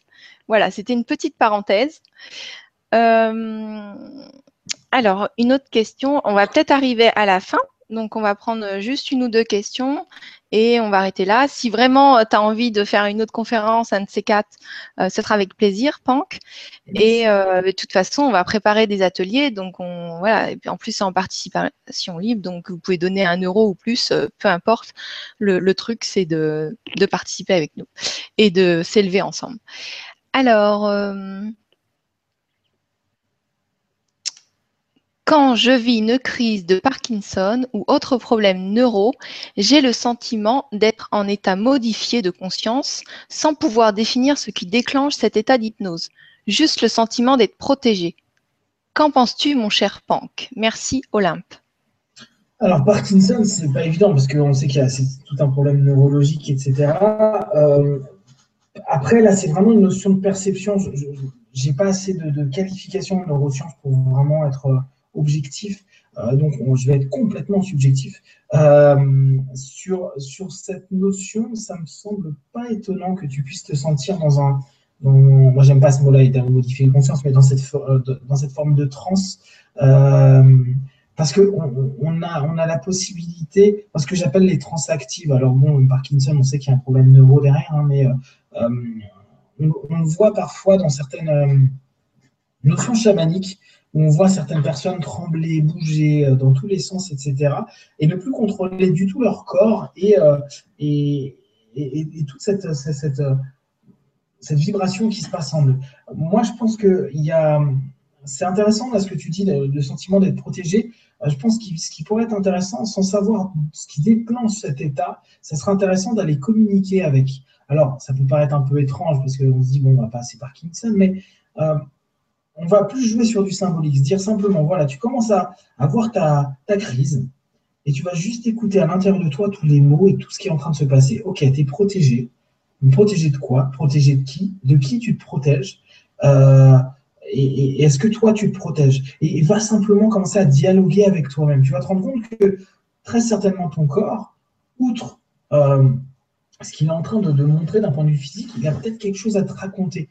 Alors, N'aie pas peur de ce qui peut arriver, ça peut être des images, ça peut être des sensations, qu'importe ce qu'il dit, même si ça te paraît complètement débile, même si ça te semble complètement euh, hors de propos et que tu dis bah, pourquoi je pense à un chien, en tout cas, ça n'a pas d'importance, note-le après, parce que peut-être qu'il y a une notion symbolique à aller travailler euh, qui peut être très très sympa et très intéressante dans, dans, ta dynamique, et notamment avec cette notion de protection. Donc ça veut dire qu'au bout du compte, tu peux te laisser aller dans une transe qui, socialement, on va dire, voilà, c'est une maladie. Maintenant, on accepte, hein, parce que c'est médicalement prouvé. On va, tu peux aller découvrir autre chose et dire, OK, c'est socialement comme ça, et moi, à l'intérieur de moi, je vis quoi?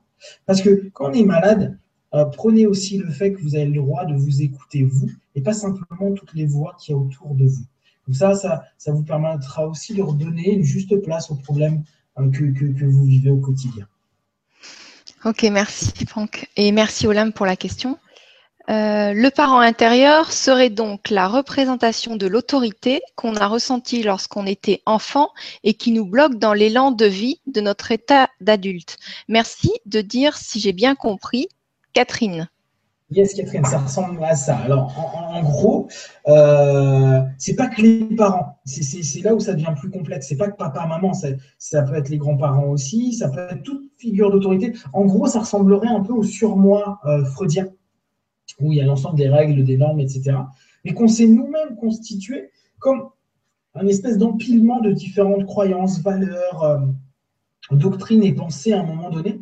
Et, euh, euh, ce parent, en fait, c'est lui qui est constamment en train de nous saouler, en train de dire bah, tu peux pas faire ci, tu peux pas faire ça, il faut faire ci, il faut faire ça, c'est pas bien, tu n'es pas capable, etc. Et peut-être tout simplement lui, à la place d'aller voir l'enfant et dire mon petit gars, ça va, c'était aller lui le voir et commencer à dire ok, je comprends, mais aujourd'hui, je suis pas mon père, je suis pas ma mère, je suis pas la société, je suis pas ci, je suis pas ça. Et moi, l'idée que je donne, mais ça demande beaucoup, quoi, ça demande un travail de fond que je trouve passionnant, mais qui est un peu long, euh, c'est petit à petit commencer à vous poser la question de quel parent vous aimeriez être avec vous-même. En gros, quel parent votre enfant aurait aimé quand il était gamin. Et aujourd'hui, comment vous aimeriez, quand vous êtes en état d'adulte, avoir un parent avec vous est-ce que ça serait un soutien? Est-ce que ça serait un conseiller? Est-ce qu'il serait bienveillant? Est-ce qu'il serait plutôt cadrant? Est-ce qu'il serait plutôt euh, euh, dans l'action? Est-ce qu'il calmer Est-ce qu'il serait dans l'écoute? Est-ce qu'il serait et se rendre compte que très souvent on n'a jamais déterminé. Euh, on va critiquer papa, maman à longueur de temps, dire bah ouais mais ils m'ont fait ça. Hein, hein, hein. C'est normal, il faut bien qu'un peu ils en prennent plein la tête, mais derrière, bah, au bout du compte ils, ont, ils ont fait ce qu'ils ont pu avec les moyens du bord. Et euh, le problème, c'est que vos parents, ils ont évolué. Alors peut-être ils sont plus cons ou peut-être moins, mais euh, c'est plus les mêmes. Et c'est votre perception, elle, qui n'a pas changé. C'est vos croyances qui n'ont pas changé. C'est vous avez l'impression d'être encore cet enfant. Et donc, il faut aller travailler le parent pour se dire, mais pourquoi je me vois encore où je vois encore mes parents, les règles, les normes, comme cette vieille, ce vieux totem que j'ai créé a longtemps, à croire que c'est la vérité, ma vérité intérieure. Et, c'est là où on peut vraiment euh, créer, exposer des choses qui sont, euh, qui sont super et commencer petit à petit à se dire, OK, mais ça serait quoi mon idéal pour moi? Se dire, qu'est-ce que je suis prêt à me donner à moi au quotidien? Et là, ça change énormément de choses. Mm. Merci Pank. Et euh, un autre partage de Catherine. Merci à Pank de ta générosité. Merci à Gwénoline pour sa grâce. Bonne nuit à vous. Donc ça c'est. On prend une dernière question quand même parce que j'en ai vu une où il y a 10 personnes qui ont. Ah ben non, elle est plus. Elle est où? Il y a des. Ah oui, 11 personnes qui ont cliqué. Donc, euh, ce sera la dernière pour ce soir. Euh, ce n'est pas la première fois que j'entends parler d'expérience et de résultats au bout de 21 jours. Pourquoi 21 jours, Océane? Yes, les cycles. Euh, alors, il y a plein de choses. Il y en a qui disent 28, hein, donc ça dépend. Il y en a qui vont nous expliquer. Moi, j'ai entendu 25. Mm. Ah, 25, j'ai moins entendu. Moi, depuis gamin, j'entends 21 ou 28 jours qui rappellent les cycles lunaires. Euh, des cycles de vie. Et en fait, c'est. Euh, alors après, c'est les travaux symboliques euh, des chiffres avec le 7, l'infini, les, 3 fois 7, il y, a, toute une symbolique derrière. Et on s'est aperçu. Alors, je ne vais pas envie de vous dire de bêtises si c'est des neurosciences ou pas, parce a des moments. on aime bien tout dire que c'est de la science. En tout cas, il y a régulièrement dans des articles, ils expliquent qu'une habitude s'enlève en 21 jours et une nouvelle habitude se reproduit en 21 jours. Donc, c'est pour ça qu'à chaque fois, on dit faites ça pendant 21 jours pour enlever ou recréer une nouvelle habitude. Et euh, nous, d'un point de vue purement hypnotique, pour créer un nouveau pattern et euh, distendre le pattern dissonant à un moment donné, voire l'expulser complètement pour pouvoir le remplacer ou le modifier pour pouvoir créer un pattern qui est beaucoup plus sain et apte pour notre continuation et le faire avancer. Ok, Merci beaucoup, Pank, et merci, Océane, pour la question. Il y a juste un petit commentaire. Merci, Gwénoline et Pank, pour cette soirée enrichissante et bonne nuit à vous, les gens. Voilà, c'est génial.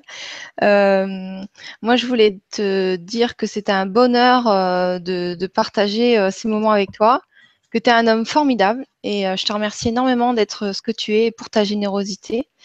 Et je voulais juste, avant de te donner la parole, le mot de la fin, te poser une question. Euh, si tu avais un rêve pour toi, ce serait quoi? La paix. La paix pour moi et la paix pour les gens. Si les gens étaient plus en paix, il y aurait moins de problèmes. Ok, je te remercie et euh, ben, je te laisse le mot de la fin. Moi, je vous dis au revoir à tout le monde et euh, je vous aime. Vous êtes géniaux. Merci de suivre la télé et de vous élever avec nous tous ensemble. On va, co-créer ensemble des belles choses et on n'aura plus besoin de des systèmes de banque ou tout ce qui peut nous paralyser et ne plus être autonome. On, va réussir à être autonome euh, très très bientôt. Voilà. À toi la parole, Banque. donc pensez simplement que bah, vous avez un gros potentiel en vous, vous avez un potentiel qui est extraordinaire, qui est votre subconscient, qui a plein d'autres choses à l'intérieur de vous qui, sont super et qu'il faut vraiment prendre du temps à se découvrir. Alors parfois on veut aller un peu vite, parfois on a vendu l'hypnose comme étant un petit peu euh, une solution miracle pour parler avec le subconscient. Euh, prenez le temps de cette découverte aussi. Euh, là encore, ça fait des années qu'il vous parle, mais que vous n'avez peut-être pas entendu, vous n'avez pas été capable à un moment donné. C'est pas grave. Il y pas, c'est pas important. On s'en fout. C'est pas parce que parfois on met 10 ans, 20 ans pour un truc que c'est mal. C'est pas parce qu'on prend conscience à 60 ans que c'est mal.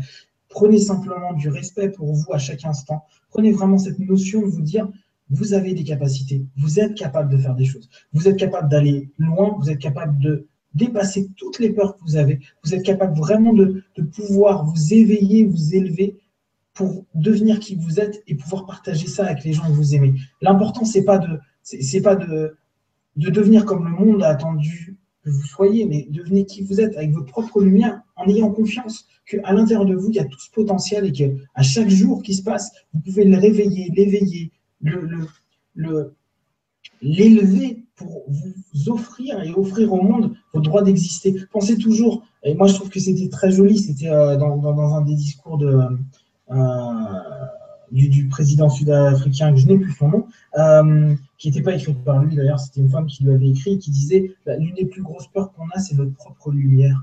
On a peur de briller, on a peur d'être, on a peur de, de, d'avoir ce droit de, dire mais mais j'existe, je suis, euh, j'ai envie de faire des choses, j'ai envie de, envie de revendiquer mon existence, j'ai le droit de, d'offrir mon amour, j'ai le droit d'offrir ma, passion, j'ai le droit d'offrir les choses.